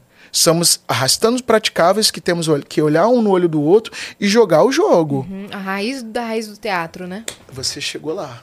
A raiz da raiz. Ocupando espaço. Exatamente. Exatamente. Então isso está sendo uma delícia. Que legal. Nossa, a gente estará lá pra assistir, Com né? Em certeza. algum momento. Você Com sabe que eu te certeza. assisto sempre que eu posso. Ai, sim, é verdade. Mas a gente Não, nunca tinha se encontrado É pessoalmente. verdade. Não, e eu super fã de vocês. né? Eu falei assim, meu Deus, ela vai estar aqui. Meu Deus, ela Ele quer viu cantar. no episódio da Thaís Araújo, que eu falei que ia assistir o Wicked. Gente, que- quem não é fã de Thaís Araújo, gente? Ela, inclusive, esteve no mesmo dia que eu, Esteve. agora na sexta-feira. Sim, sim, sim. Não, e o Lázaro, assim, eu tenho uma história com o Lázaro Conte. que foi eu cheio de crises trabalhando, César Melo ali me ajudando pra caramba, e aí o, a, a- e, e o Lázaro tinha visto várias entrevistas minhas, e ele falou pro César que ele queria me conhecer, 10 anos atrás. E aí vai Lázaro e Thaís pra assistir o Rei Leão. Eu sou mega tímido, Lázaro entra lá pro meu, pro meu ah, camarim, e aí eu conto pro Lázaro qual era o meu dilema. E o Lázaro fala assim pra mim naquela época. É... Ti, não chore. Torne-se o negro impreterível do teatro musical brasileiro. Porque isso também que você está me contando aconteceu comigo quando eu comecei. E eu tinha duas escolhas. Ou eu chorava, ou eu me tornava o cara impreterível dentro das novelas. E o que aconteceu comigo? Tá aqui o meu número do meu telefone. Liga pra mim, fala comigo, vamos trocar mais. Você acha que o Thiago ligou pra esse homem? Timidez, né? Eu nunca liguei. Não tem liguei. roupa pra ligar. O que eu vou falar? Vai ficar só na respiração. Quando. É, eu, eu tenho amizade com a Maraísa, cantora. Quando ela mandou o telefone dela pra mim, aconteceu isso. Ela mandou o número. Me mandou, a gente conversou pela, pela internet, ela me mandou o número e falou: me chama e tal. Deu uma semana. E eu assim. Eu, eu, eu- como é que eu chamo? Como que eu chamo, gente? Aí deu uma semana. Faz... Ela mandou outra pessoa e falou assim: Ó, não vai me chamar, não? Deu. Ai, meu Deus, eu tô sendo Meu cobrada. Deus. Pressionada. Ai, Tipo, Lázaro, e aí, você não vai ligar? cara. Eu não sei te chamar! E aí foi louco. Dez anos depois, encontrei com o Lázaro. pra assistir- eh, eu fui assistir um espetáculo e tá o Lázaro na fila. E aí ele olha pra trás e ele, Tiago Barbosa.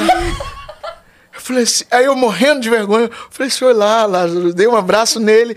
Aí eu falei assim, aí eu, aí vou conto, eu não conto, conto, eu não conto, conto. eu Lázaro, você pode vir aqui rapidinho?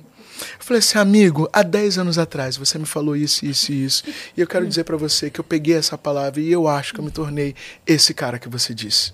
E eu quero te dizer muito obrigado, porque foi o norte da minha carreira. Foi a sua palavra. Quando riram de você na Espanha, você lembrou disso? Era aquilo de lá. Uhum. Eu tinha aquela base daquele homem preto que poderia falar e ia tocar em mim, porque na época, lá na, na, na, nas ONGs, era sobre ele que eu falava. Uhum. Entende? Então, é, era, foi diferente sabe? Entrou num lugar que deu, deu cálcio para minha para minha vida, para minha pro meu trabalho, né? Então, Lázaro, eu te amo, viu?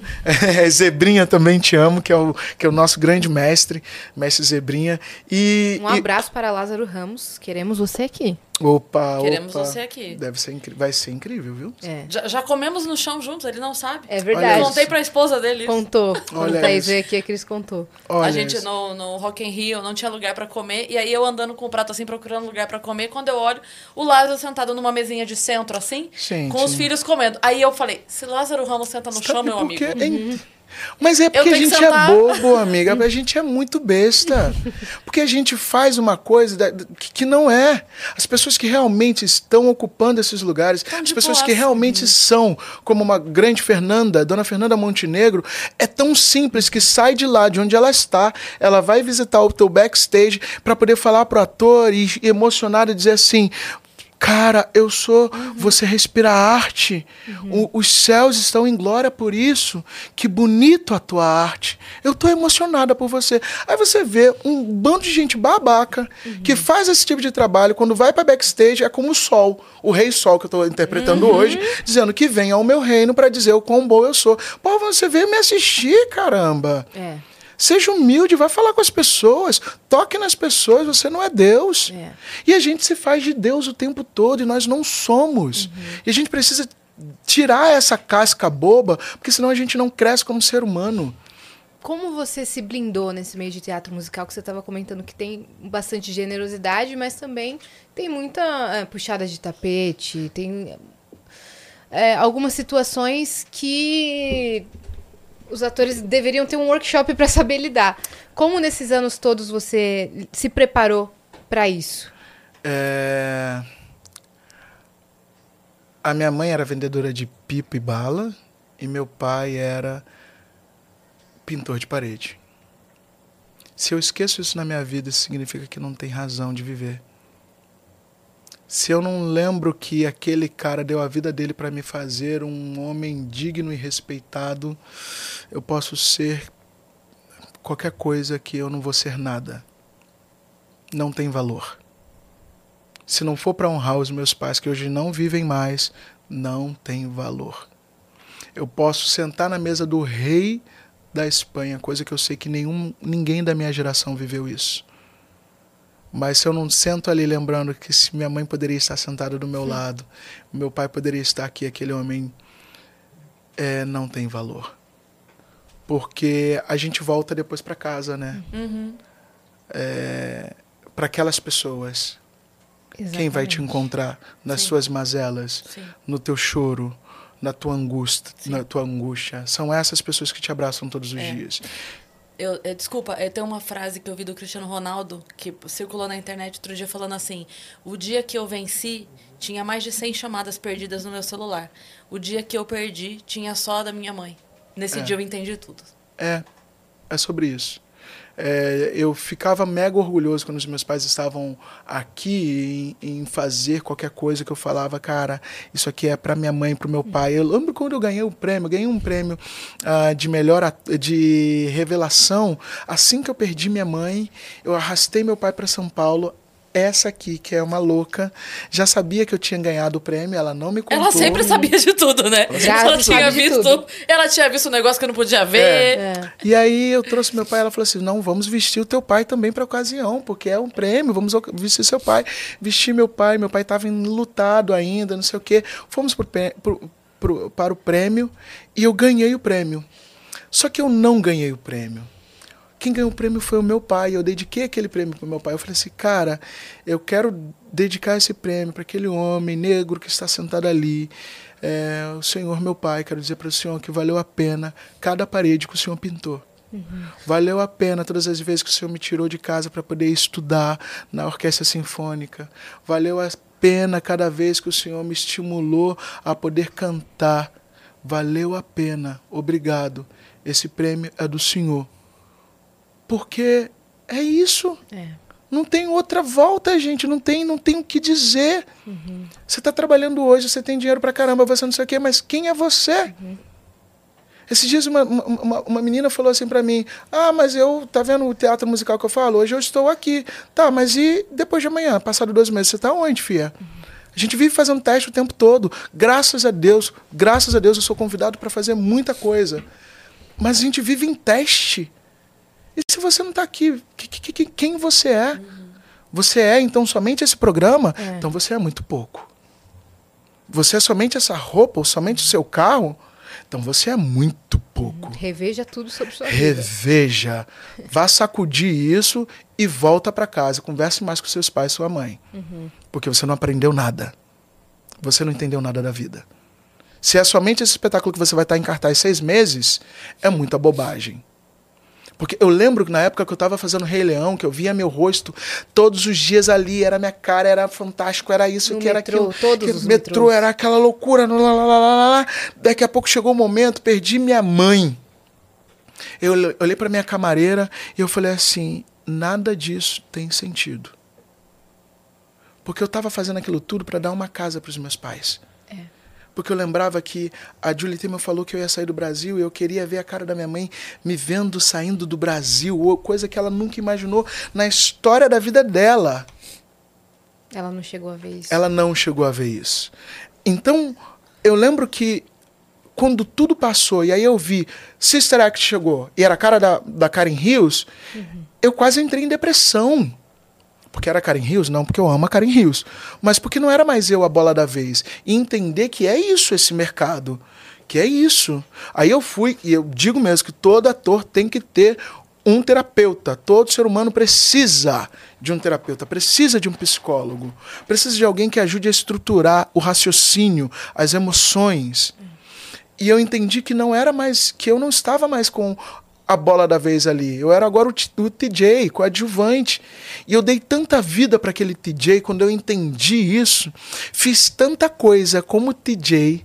Fui um dos primeiros caras do teatro musical a fazer um show solo no Bourbon Street com uma banda de 18 músicos fazendo jazz ali em cima, uma loucura de um show. Comecei a escrever pra caramba, comecei a compor, voltei a tocar piano, porque eu entendi que a arte não se limitava somente naquele personagem, em de você ser a bola da vez.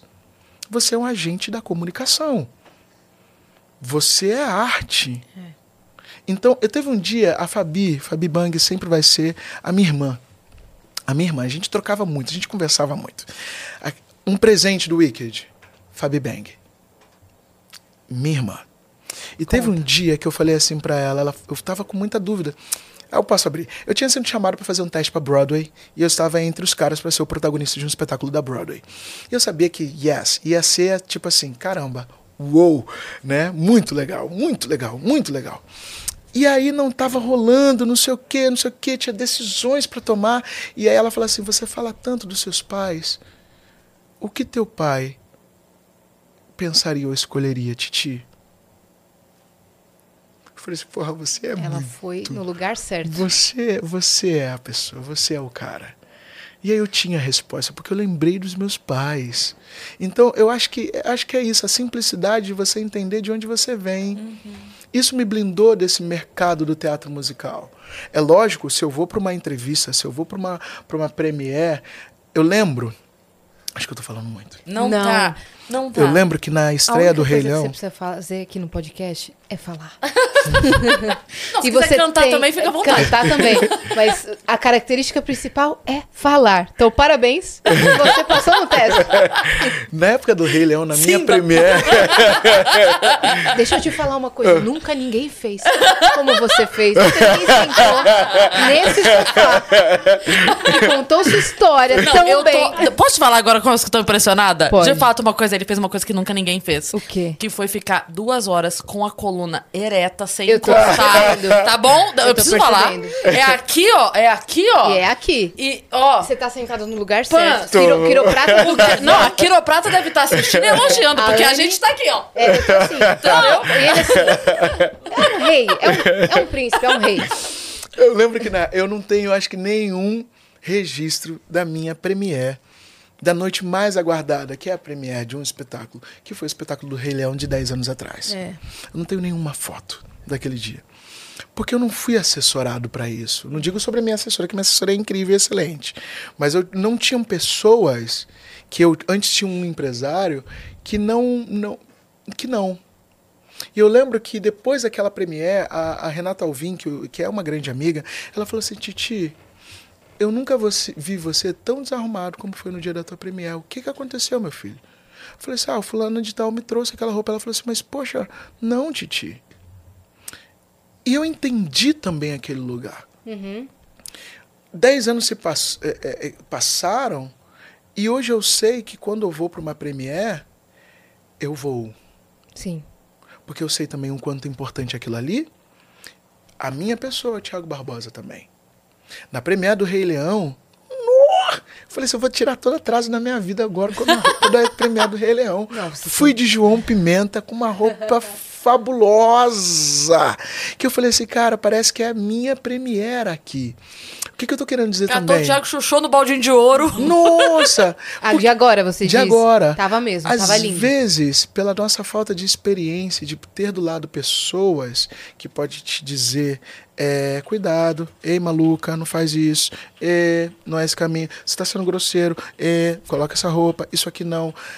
Às vezes nos falta também esse ouvido para poder escutar e ter pessoas de verdade que possa dizer assim, te dar o caminho ou de te paralisar. Porque às vezes a gente está fazendo merda e a gente não tem nenhum amigo que possa segurar na mão e dizer assim, ó, Titi, segura a onda. Não é por aí, irmão. Não é por aí. Não é essa roupa, não é não sei o quê. E dentro desse mercado que você mais vai ter é gente falando assim, nossa, que lindo. Você abre a boca, nossa, é maravilhoso. Ah, você, não sei o quê. E aí você vê um montão de gente cheio de ego, cheio de. que, que, que faltava alguém para dizer assim, pare, maluca. Respire, porque não é por esse caminho. Pare, maluco. Pare maluca. É Mas é bom. verdade. É, é verdade. A gente riu, mas é, é sério. É porque Né? a expressão é muito boa. É porque. Pega Pare mão- maluca. Pare, maluco.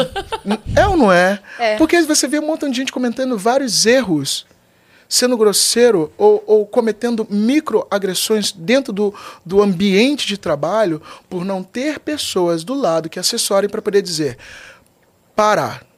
Porque isso é crime. Não se trata assim as pessoas. Não se fala assim com os seres humanos. Ainda, ademais, dentro do ambiente de trabalho. Não funciona assim. Hoje existem leis. Existe também uma conduta de trabalho. Você não, não precisa ganhar tudo na força. Não é na violência. Não é na violência do que não se fala, mas se gesticula. Não é na violência daquilo que se diz e diz assim, "Ah, era uma brincadeira. Ah, era sim. Né, era uma brincadeira. Eu vou né, dizer, ah, mas era, não foi com esse. di-". Não, foi sim. E não se faz mais isso. Estamos em 2023, gente. Então, assim, eu lembro uma vez, é, falando com, com um determinado diretor, que é um- hoje um grande amigo, que eu falei assim: não, até aqui você pode. Depois ali você não pode.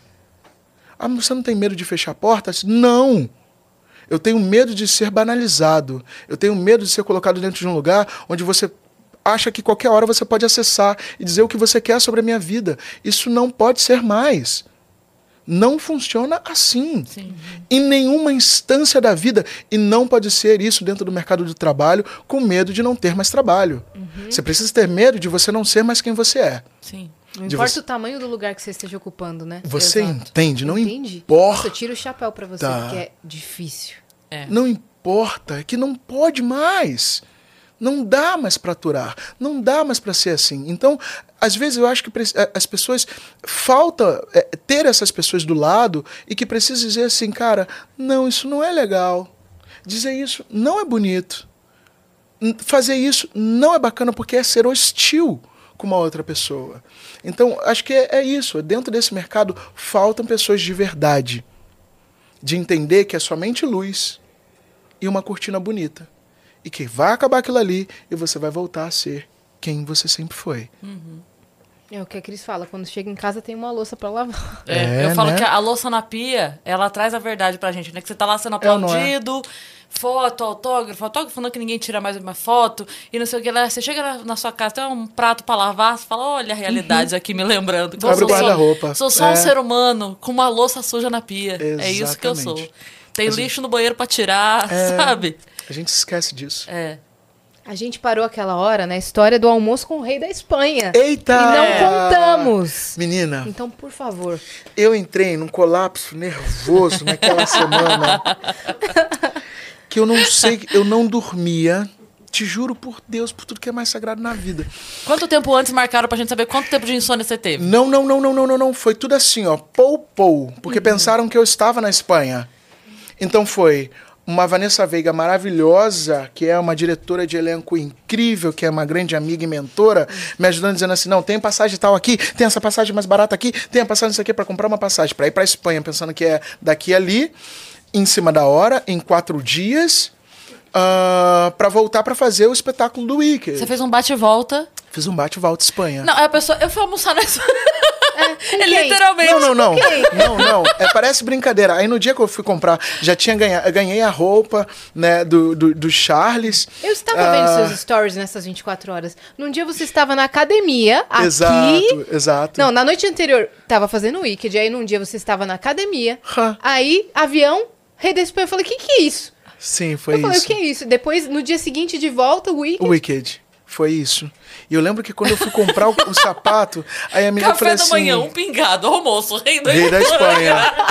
Fui comprar um sapato, aí eu falei assim, pra- a mulher, eu falei assim, cara, eu preciso de um sapato que seja especial. Ela, mas qual é a ocasião? Aí você fica assim, ó. Falo ou não falo? Falo, você é não falo. arrogante? Eu não... Que parte da sua prateleira é calçados para o rei da Espanha? Aí eu falei assim, eu vou. É, é um, é, um, é um almoço. É, Com um amigo. com o rei. Ela. Tá. Ela achou que Ela era achou Roberto que era. Carlos. Não, aí a minha camareira falou assim: ah, Titi, que legal, né? Você vai ter com o rei. Lá na minha cidade todo mundo ama o Roberto Carlos. Eu falei, Soninha, não é o Roberto Carlos. E teve muita gente que pensava isso. Então, eu acho que dentro da minha Seria estrutura. uma honra também, mas... É, eu, eu, assim, quando eu li aquele, aquele, aquele convite real, é, a Vossa Senhora, senhor, não sei o que, não sei o que lá, lá, lá, e eu fiquei assim, eu, eu, ficava, eu ficava cada vez mais nervoso cada vez que eu lia. E aí eu comecei a ver várias coisas. Fiquei me preocupado muito com a roupa, né, não Chegou sei o por quê. onde esse convite? Pelo meu e-mail espanhol. Que e-mail maravilhoso que você tem, hein? É. E, e eu fiquei assim, cara, será que isso não é trote No dos meus colegas? Fiquei, assim, fiquei muito preocupado. Isso deve ser trote, trote, trote. Não era. Era realmente do rei. E Como você descobriu que assim, era mesmo? Só no dia, só na hora? Porque eles ligam. Vanessa. Ah, ok. Eles ligam para poder saber é, Se recebeu. se recebeu, não sei o quê. confirmou. a Sua, sua porta de entrada, mandar o documento, é, se você vai de carro, para você Tudo. entender. Tudo. E aí, consegui tudo, passagem. Aí quando eu cheguei é, no, no, no Palácio Real, eu fiquei mega emocionado, que eu com certeza lembrei dos meus pais. E aí, quando eu eh, cheguei na, no, no portal, que tava tudo fechado, Como é lá? Como que é a, a ah, energia cara, ali? é- é- vocês viram The Crow? Aham. Alguma, alguma coisinha. É aquela para é, é, é, é, um- é- é uma, uma bolha estranha. É uma bolha real. É, é fora de qualquer coisa que você possa imaginar. Eu, eu cheguei a pé. É, e aí a guarda falou assim, "Eh, senhor? Eu falei assim, eu tenho um convite real. Aí ele, é, por favor, identifique-se a Tiago Barbosa. Aí ele, Dom Tiago Barbosa, pode vir por aqui. Aí vem outros dois guardas, que já não é a polícia. Aí vem os dois guardas com um chapéuzão, com aquela outra roupinha. Babá, você vai para um lugar, não sei o que, dos metais, tira tudo, não sei o que, lá, lá, lá. Aí vai para um outro portal, que aí vai fazer uma outra identificação, aí vai para a sala de espera. Aí eu vi várias outras pessoas, tipo, é, Dom não sei o que, ministro não sei o que, o presidente da República da Espanha, não sei o que, não sei o que lá. Aí você fica assim, cara, mas o que que eu estou fazendo? Por que que eu estou aqui, né? E aí daqui a pouco chegou na outra sala, que era uma sala que tinha o tapete era do tamanho de todo esse edifício. E sem remendo, né? Detalhes. A observação é a melhor. Que você olha e você fala Como assim, chegou aqui? Ele foi feito aqui?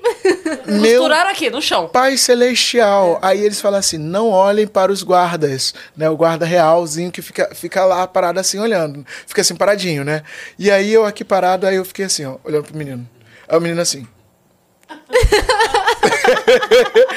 Parecia de brincadeira aquilo tudo.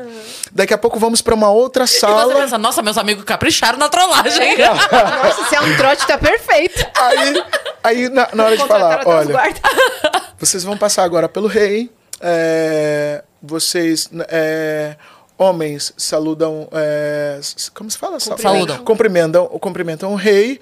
ah, abaixem sua cabeça. ah, não aperte muito tempo a mão do rei. Não olhe muito tempo para os olhos do rei. É, não sei o que. Vários. Um protocolo assim. Vrou, pra rainha, você pá, não sei o que. ah, e vai pra sala. Passei por aquele momento, pá, pá, pá, Que é constrangedor. o vídeo, né? Que é o vídeo. Aí você pensa, quanto é muito? Aí. Quanto é pouco? Não, eu fiquei assim, olhando os coleguinhas que estavam passando primeiro. Lógico! Um, dois. E aí, Um, dois. quando chegou na sala do rei, da, da- do- do- de almoço, eu falei assim: Meu Deus, eu não estudei agora a, a etiqueta de comer. Não deu tempo. Eu juro por Deus, gente. Não estudei. E aí eu sabia que era de, Fora pra de dentro. fora pra dentro. Só que chegou lá na hora, tinha de fora pra dentro, de fora pra dentro, de fora pra dentro. Então, de fora pra dentro de onde? Começa norte, sul, leste, oeste. Deixa eu pegar a bússola. Você não deu- olhando pros outros, assim. Eu fiz a Naomi Camp, meu, meu amor. Sentei assim, pá. Fiquei durinho aqui, ó. Pô. Meu Deus do céu. Não comeu nada, não quero nada. Aí falava, ó, o rei, o rei brinda, todos brindamos. O rei senta, ninguém aplaude. O rei senta, todos sentam. O rei come, todo mundo come. O rei para, todos param. Ok, pum, Tiago Barbosa sentado. Aí daqui a pouco tinham dois senhores aqui. Aí eles começaram a conversar, conversar, conversar. Eu vi que era Dom não sei o que, não sei o que lá. Dom não sei o que, não sei o que lá. Aí depois que já estava bem descontraído, eu falava, falei assim pra ele: eu daria tudo pra saber quem foram as pessoas que colocaram meu nome pra esse almoço. Aí o moço falou assim: ele daí do teu lado, espanhóis. E ele também. E a gente sentou do teu lado porque nós somos seus fãs. Um é a pessoa que faz todo o protocolo do rei. Todas as pessoas que o rei vai encontrar, todos os países que o rei vai estar, todos os lugares onde ele vai sentar. As pessoas que podem chegar perto do rei. E o outro era o chefe de toda a questão de não sei o que, das guardas, não sei, lá, lá, lá, lá, lá, as pessoas mais poderosas que tinha da Espanha. E eles eram fãs do Rei Leão e do trabalho que eu fiz no King Boots. Que incrível. E aí eu fui, desmontei, aí daqui a pouco ele daqui. Come de cima agora. Obrigado. Comecei a comer.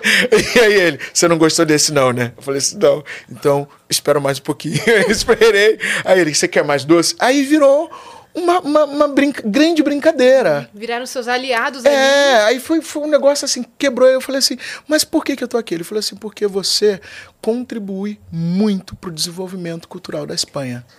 Você não já viu que tem foto tua em toda a Espanha? É, Thiago. E, mas às vezes você está trabalhando tanto que você não se dá conta disso. E sabe o que, que é o mais louco? Nada disso reverbera no Brasil. Não se fala. Hum, nada disso reverbera no Brasil. Qual foi o outro brasileiro que almoçou com o rei? Qual foi o ator de teatro musical que foi ah, concorrer com o ator de Hollywood? Nada. E eu não estou dizendo sobre a glória do Tiago Barbosa. Não, não é sobre isso. Não é sobre isso. Não estamos falando sobre isso. Eu estou falando sobre o que reverbera no Brasil. E aí você, as pessoas norma, normalizam, que falam, normatizam Normalizam. é, as coisas como se fosse muito fácil sair um homem preto para um país branco, europeu, protagonizar e estar como lá falamos cab- cabeça de carteleira, que é cara, é, como se fala aqui, é, Estampado. building, é, estampado em todos os lugares, como se fosse muito natural. Ah, você é uma super talentosa, você é super talentosa, você De vai estar. assim, né? É, e as pessoas não sabem qual é realmente o rolê da parada. E que não é esse caminho, que não é tão fácil assim. Ah, porque a Julie te ama, então com certeza a Julie fez. Não, eu não falo com a Julie há 10 anos. Tanto que ela quase não te reconheceu. Quase não me reconheceu. Então as pessoas normalizam, sabe, o, o efeito das coisas como se é, amanhã meu sobrinho vai almoçar com o rei também. Não, não é isso. E eu não estou também dizendo que tem que dar, sabe? Eu estou dizendo que dá, tem, era fazer-se necessário dar importância a outras coisas. Sabe? De você entender de que aquilo ali é um rolê do caramba. Sim. A gente tem uma cultura meio estranha, né? Que assim, é, em outros países as pessoas se orgulham de dizer o que outra pessoa do seu país fez. E aqui no Brasil a gente tem uma dificuldade É disso. síndrome de vira-lata. Você viu, eu não sei se você já viu essa entrevista, eu não lembro quem era a pessoa que estava explicando o lance do prêmio Nobel do Brasil. Você já viu essa entrevista que ele explica? Uhum. Não, não vi, não vi. Hum. É, era no Roda Viva, e aí ele tá explicando, eu não lembro quem é a pessoa. Tá, na frente? Eu vi. É, se puder pesquisar, Tainá, por favor, pra gente. Tem, é, é, é perguntado pra pessoa, assim, é, sobre o prêmio Nobel e tal. Ele diz assim que tava conversando com a pessoa que cuida da seleção, do, do- das pessoas que são indicadas, né?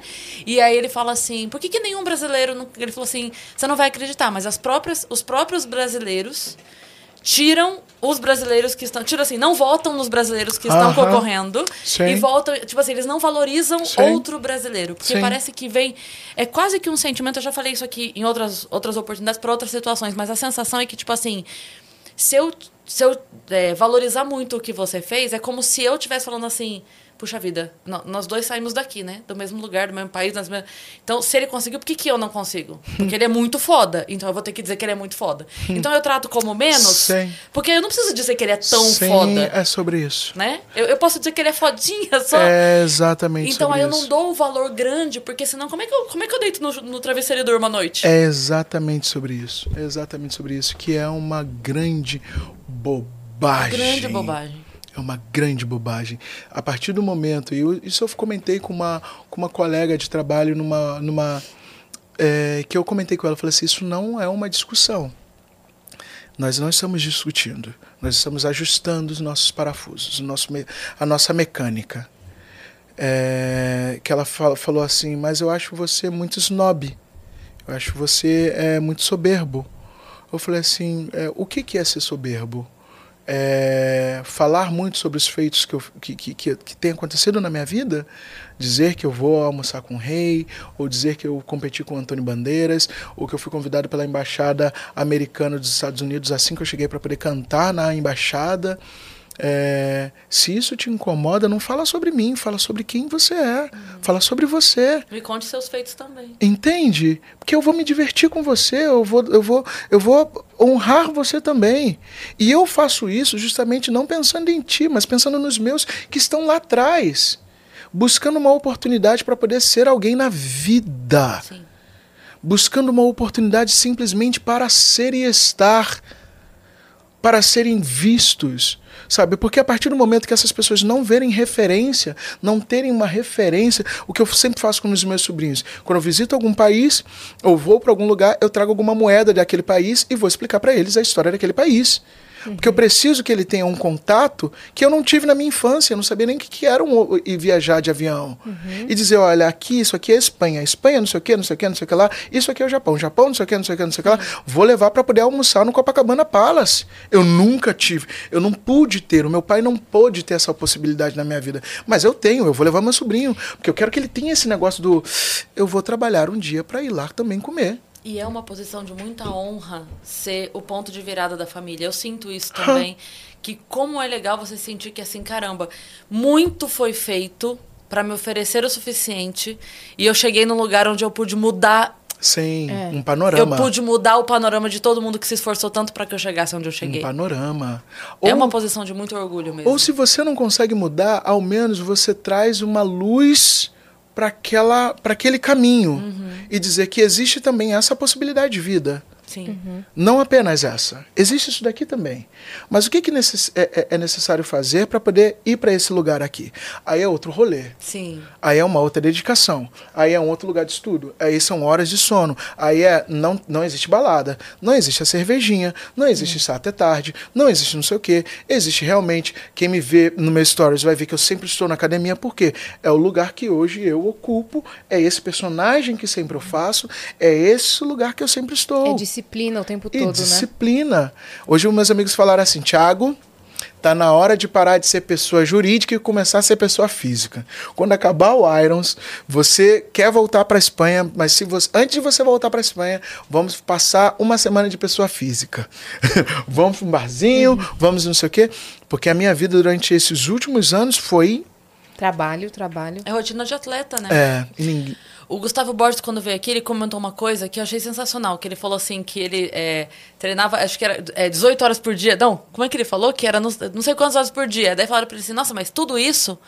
Ele falou assim, é, eu faço não sei o quê, não sei o quê, aí tem é, seis horas de sono. Ele falou, ah, são seis horas de sono? Dele, sim, mas é que essas seis horas de sono fazem parte do meu treino. É. Porque eu tenho hora certa pra Exato. dormir. Isso, eu não, é não que são seis horas não de treino. sono. Exato. É, são seis horas de sono que começam às 10 e que pra dormir às 10, desde as 9 eu já tô me preparando É. e comi certo às 8, sabe? Pra que tal hora eu acorde e esteja 5 horas na piscina. é, é muito louco. Então, é, é- não é que... Ah, mas 6 horas então não é treino, é... Não, mas... Você dormiu 6 horas a hora que você quis? Porque eu não dormi 6 horas a hora que eu quis. É sobre É isso. tudo Sono é ali, prioridade. ó. Prioridade. E ainda mais você trabalhando com a voz, se você não dorme, você não tem voz. Exatamente. Eu vou dizer para você que nos últimos tempos eu tenho dormido muito pouco. Porque a gente acaba entrando. No, imagina, eu estava em cartaz com um espetáculo, é, indo para o ensaio do outro, é, e eu chegava em casa para estudar, para gravar texto, para o dia seguinte estar com aquele texto pronto para aquele ensaio. E lógico, a gente já fica assim, ó, daqui a pouco acaba isso aqui, eu estou indo embora para um outro continente, que é voltar para aquele outro continente com seis malas que você chegou há um ano atrás. É. Então, não é simples essa matemática. Não. Não é um, um- um vou para o Rio de Janeiro agora, porque eu vou pegar um ônibus, ou vou pegar um avião, eu vou mudar de conte. Então, a cabeça, normalmente tenho dormido Muita umas coisa pra resolver, né? cinco, seis horas no máximo, sabe? E, e- e lógico, por exemplo, eu fiz dois meses de trabalho, trabalhando de segunda a segunda todos os dias, durante dois meses. Minha voz não falhou em nenhum momento, mas eu falo super pouco. Eu sempre falo nesse lugar que eu tô falando aqui agora. Paro de falar, inalador. Chego em casa, não sei o quê. Bebo, não sei o quê. Não sei o quê. Então, é- é, é uma vida muito sacrificada É. Pra entregar o que você para entrega. entregar. Com excelência. É... E é por isso que a gente tem perguntas na plataforma. Ai, meu Deus. de pessoas. Gente, tem Opa, traquinas opa. também, além Tem das perguntas. traquinas, tem traquinas. Tá Olha vendo? só. Às vezes, às vezes é fácil agradar a pessoa, É, então. né? É só uma traquina. A gente oferece. O que você gostaria de comer? Pode Qualquer pedir qualquer coisa. Traquinas. Ó, a Vans RDGS mandou. Tiago, amo muito seu trabalho. Conheci com Simba e assisti tudo que você fez no Brasil desde então. Viajei de Minas para assistir suas últimas apresentações em Wicked. Mas, infelizmente, você teve que sair na primeira sessão de sábado e não consegui ver o seu fieiro. Tá tudo bem com você? Fiquei preocupada. Parabéns pelo trabalho. e continuei te acompanhando em Iron. É, eu não pude terminar, não pude terminar, infelizmente. Ah, mas você vai me ver em Iron. É, Venha de e- Minas novamente. Venha de Minas novamente para poder te dar um beijo. Me traga traquinas de morango se você puder, tá bom? Recheio de morango, chocolate de morango. Eu vou, eu- aí eu vou te dar dois abraços. Um por te encontrar, o outro pela traquina. Será que ela te viu fazendo Clube da Esquina? Lá? Ah, não sei, Pode hein? ser, né, Poxa. Vans? Manda aí pra, pra gente. né? Mas boa. Vai da próxima, minha parça? Bora. O Gustav mandou aqui. Gustav é nosso viajante frequente. Ele tá lá em Los Angeles, sempre participa. Ele mandou: Salve, salve, Nuzianas Divas. Semana do aniversário da Cris. Sim, hoje tô lá no My Fucking. Tem meu solo lá hoje, hein? Gente, que história de vida incrível, Thiago. É verdade. Vou ter que reassistir pra ver o começo. Foi um presente ter você aqui no Vênus. Um grande beijo a todos. É porque ele fica assistindo e trabalhando. então, às vezes, ele perde bonitinho. trechinhos. Por isso que ele falou: vou ter que voltar e Ah, reassistir. Bonitinho. Gente boa demais. Foi um Beijo, presente Gusta. mesmo, Foi sua, sua demais. presença aqui. Poxa, gente, obrigado. Obrigada mesmo. por ter vindo. Afinal, daqui a pouco ele tem ensaio, né? e ele já veio de um ensaio, daí Vênus, aí outro ensaio e continua a vida do atleta. Mas o, o Dolerino mandou aqui, ó. Salve Cris e Yas, quem vos fala é o Luiz, editor de cortes do Vênus, só passando pra contar que a equipe do Vênus tem mais um leonino. Uh! Seremos nós três comemorando o aniversário dia 27. Parabéns pra nós e pra essa equipe maravilhosa. Um abraço virtual pra vocês. Parabéns, Luiz. Leonino também. Aqui somos todos É É isso. leoninos. mesmo? É isso. Ih, Aí, ó. É isso, Rei Rei Sol. Leão. Aqui, ó. Rei Sol. É o Rei Leão Rei O mesmo, Rei né? Sol. Leão. Persegue, me persegue minha É vida. verdade. E amanhã, só lembrando a vocês que estaremos lá no Shopping Vila Olímpia, no terraço, com o Vênus ao vivo e gratuito dia nosso aniversário, né? Exatamente. Que Essa semana está lotadaça de Estaremos lá. coisas. Vai ser muito legal, gente ama encontrar vocês. E esse ano a gente não encontrou vocês em nenhuma ocasião de Vênus ao vivo É presencial. verdade. É verdade. Então vai ser muito legal. Estou ansiosa e animada. Boa. A gente encontra vocês lá, hein? Tiago, o que, que você quer divulgar? Deixa suas redes sociais. Meus amores, primeiro dizer que é, é muito bom estar aqui com vocês. É engraçado que eu, eu vi a entrevista de vocês, foi quando eu te encontrei, né? Eu falei assim, gente, que maravilhosas, que, que, que programa gostoso. É, a Ju é, falou assim pra mim, Tiago, você nunca participou de podcast, você tinha que ir no Vênus. e hoje estou aqui com vocês. É, é muito bonito ver o trabalho de vocês. Obrigado por isso, pelo, espaço, pelo carinho. Quero divulgar o Iron, Homem da Máscara de Ferro. Estreamos dia 4 de agosto no espaço 033 Rooftop, que fica lá no Shopping JK, né? Ali no Teatro Santander, de sexta a domingo. Ah, a minha, o meu Instagram é Thiago Barbosa Oficial, né? Lá eu vou postar bastante coisa sobre o trabalho de hoje. E nada, dizer que é, é muito bom estar aqui, compartilhar um pouco sobre a minha história e acreditar que a minha história ajuda no processo de transformação de outras vidas. É, e que não é um clichê, eu acho que se não for assim, não vale a pena, se não for assim, não, não vale a pena, né?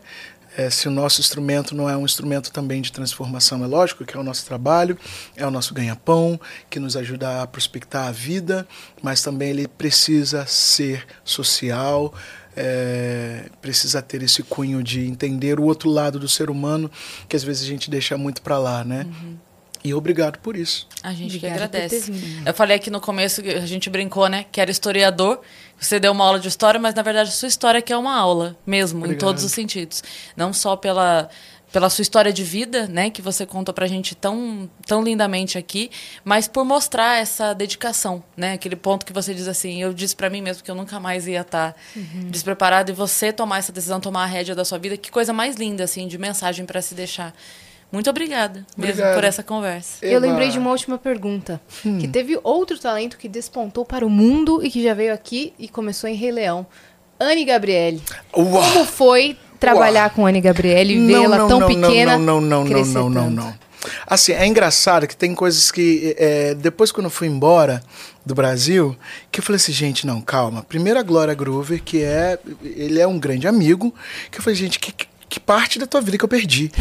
que quando eu voltei pro Brasil, você... Eu fui comprar um pão. eu fui comprar um pão, voltei e você já é a Glória Groover. Porque ele era de musical e também Opa, da opa, dublagem, opa. né? É, e eu conheço a mãe dele, que a gente sentava num Imagina. restaurante pra poder conversar e falar com ele, não sei o quê, e trocar e conversar e papear. Daqui a pouco, bum. Eu Falei assim, o que, que aconteceu, Dani? Calma. E a Anne? Que, que, que eu não Não tem o que dizer dessa menina, gente. Tipo assim, era, era engraçado que eu, eu sempre falei assim pra ela, é, menina, como você canta. E ela sempre foi muito, muito, muito, muito, muito disciplinada. Muito afinada. Isso Nada acontece do nada. Nada acontece à toa. Eu acho que a gente manda informação pro universo o tempo todo. Desde as nossas desistências, desde a nossa insistência em querer ser. E ele ouve, ele escuta. Eu acredito muito nisso.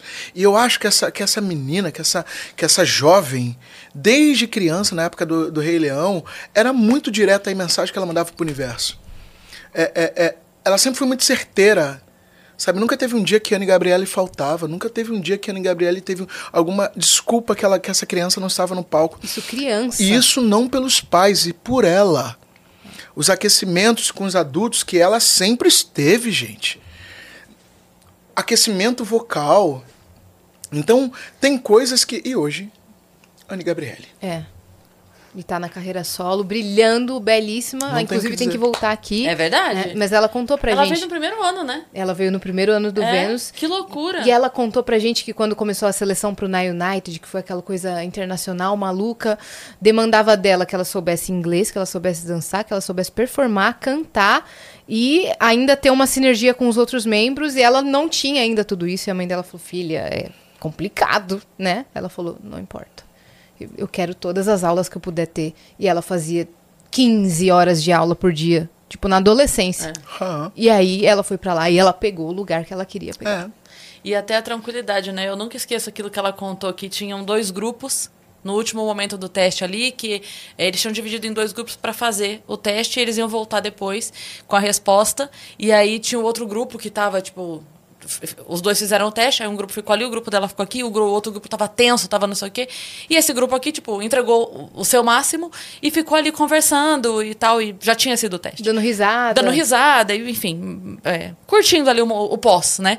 E aí, esse grupo foi escolhido e depois os diretores falaram pra ele, pra eles que aquele momento contou. Porque eram também pessoas que sabiam, na sua hora de lazer, curtir o seu lazer. Tipo, vocês souberam descansar, vocês souberam tirar o, o peso do teste. Tipo, aqueles lá ficaram no peso do teste pós-teste. Vocês.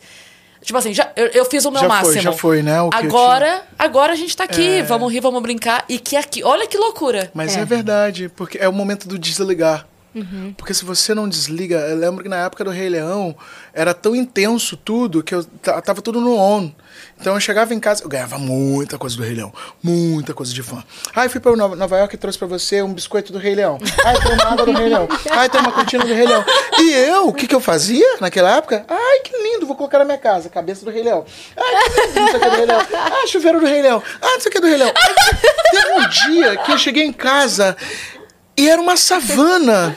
E eu do Rei olhei, Leão. te juro, o tapete era do Rei Leão. Eu olhei para aquilo tudo, eu peguei um, um saco, um, um- uma- um saco de lixo. Abre a porta, vem o Rafik. Toma! Comecei, eu coloquei tudo. Eu, le- eu acho que eu ainda tenho um vídeo desse na, no, no coisa. Comecei a colocar tudo e fui pra rua. Detox. Eu amo urso, amo. Mas eu tinha tanta. Eu tinha a savana toda na minha casa. E comecei a dar. E eu falei assim, gente, quem eu sou depois disso tudo aqui? Não para, chega. E você é olhava isso. pela janela, o que que tinha? Rei Leão. No- é, uma coisa muito maluca. E aí foi quando eu dei tudo e achei o momento do desligar. Preciso desligar, preciso chegar em casa e ser o Thiago. Preciso desligar e, e falar besteira.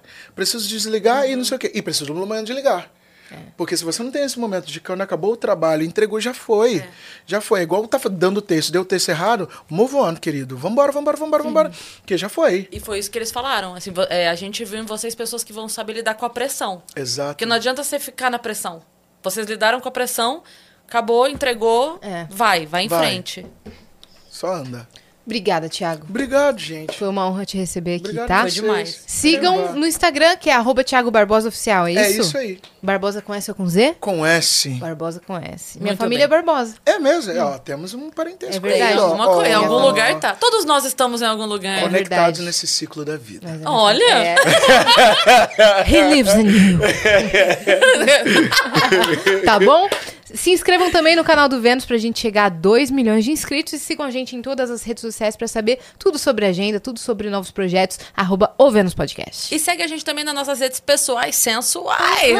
Arroba Cris Paiva com dois S e As e assine. Segue a gente lá. Um beijo. Beijo.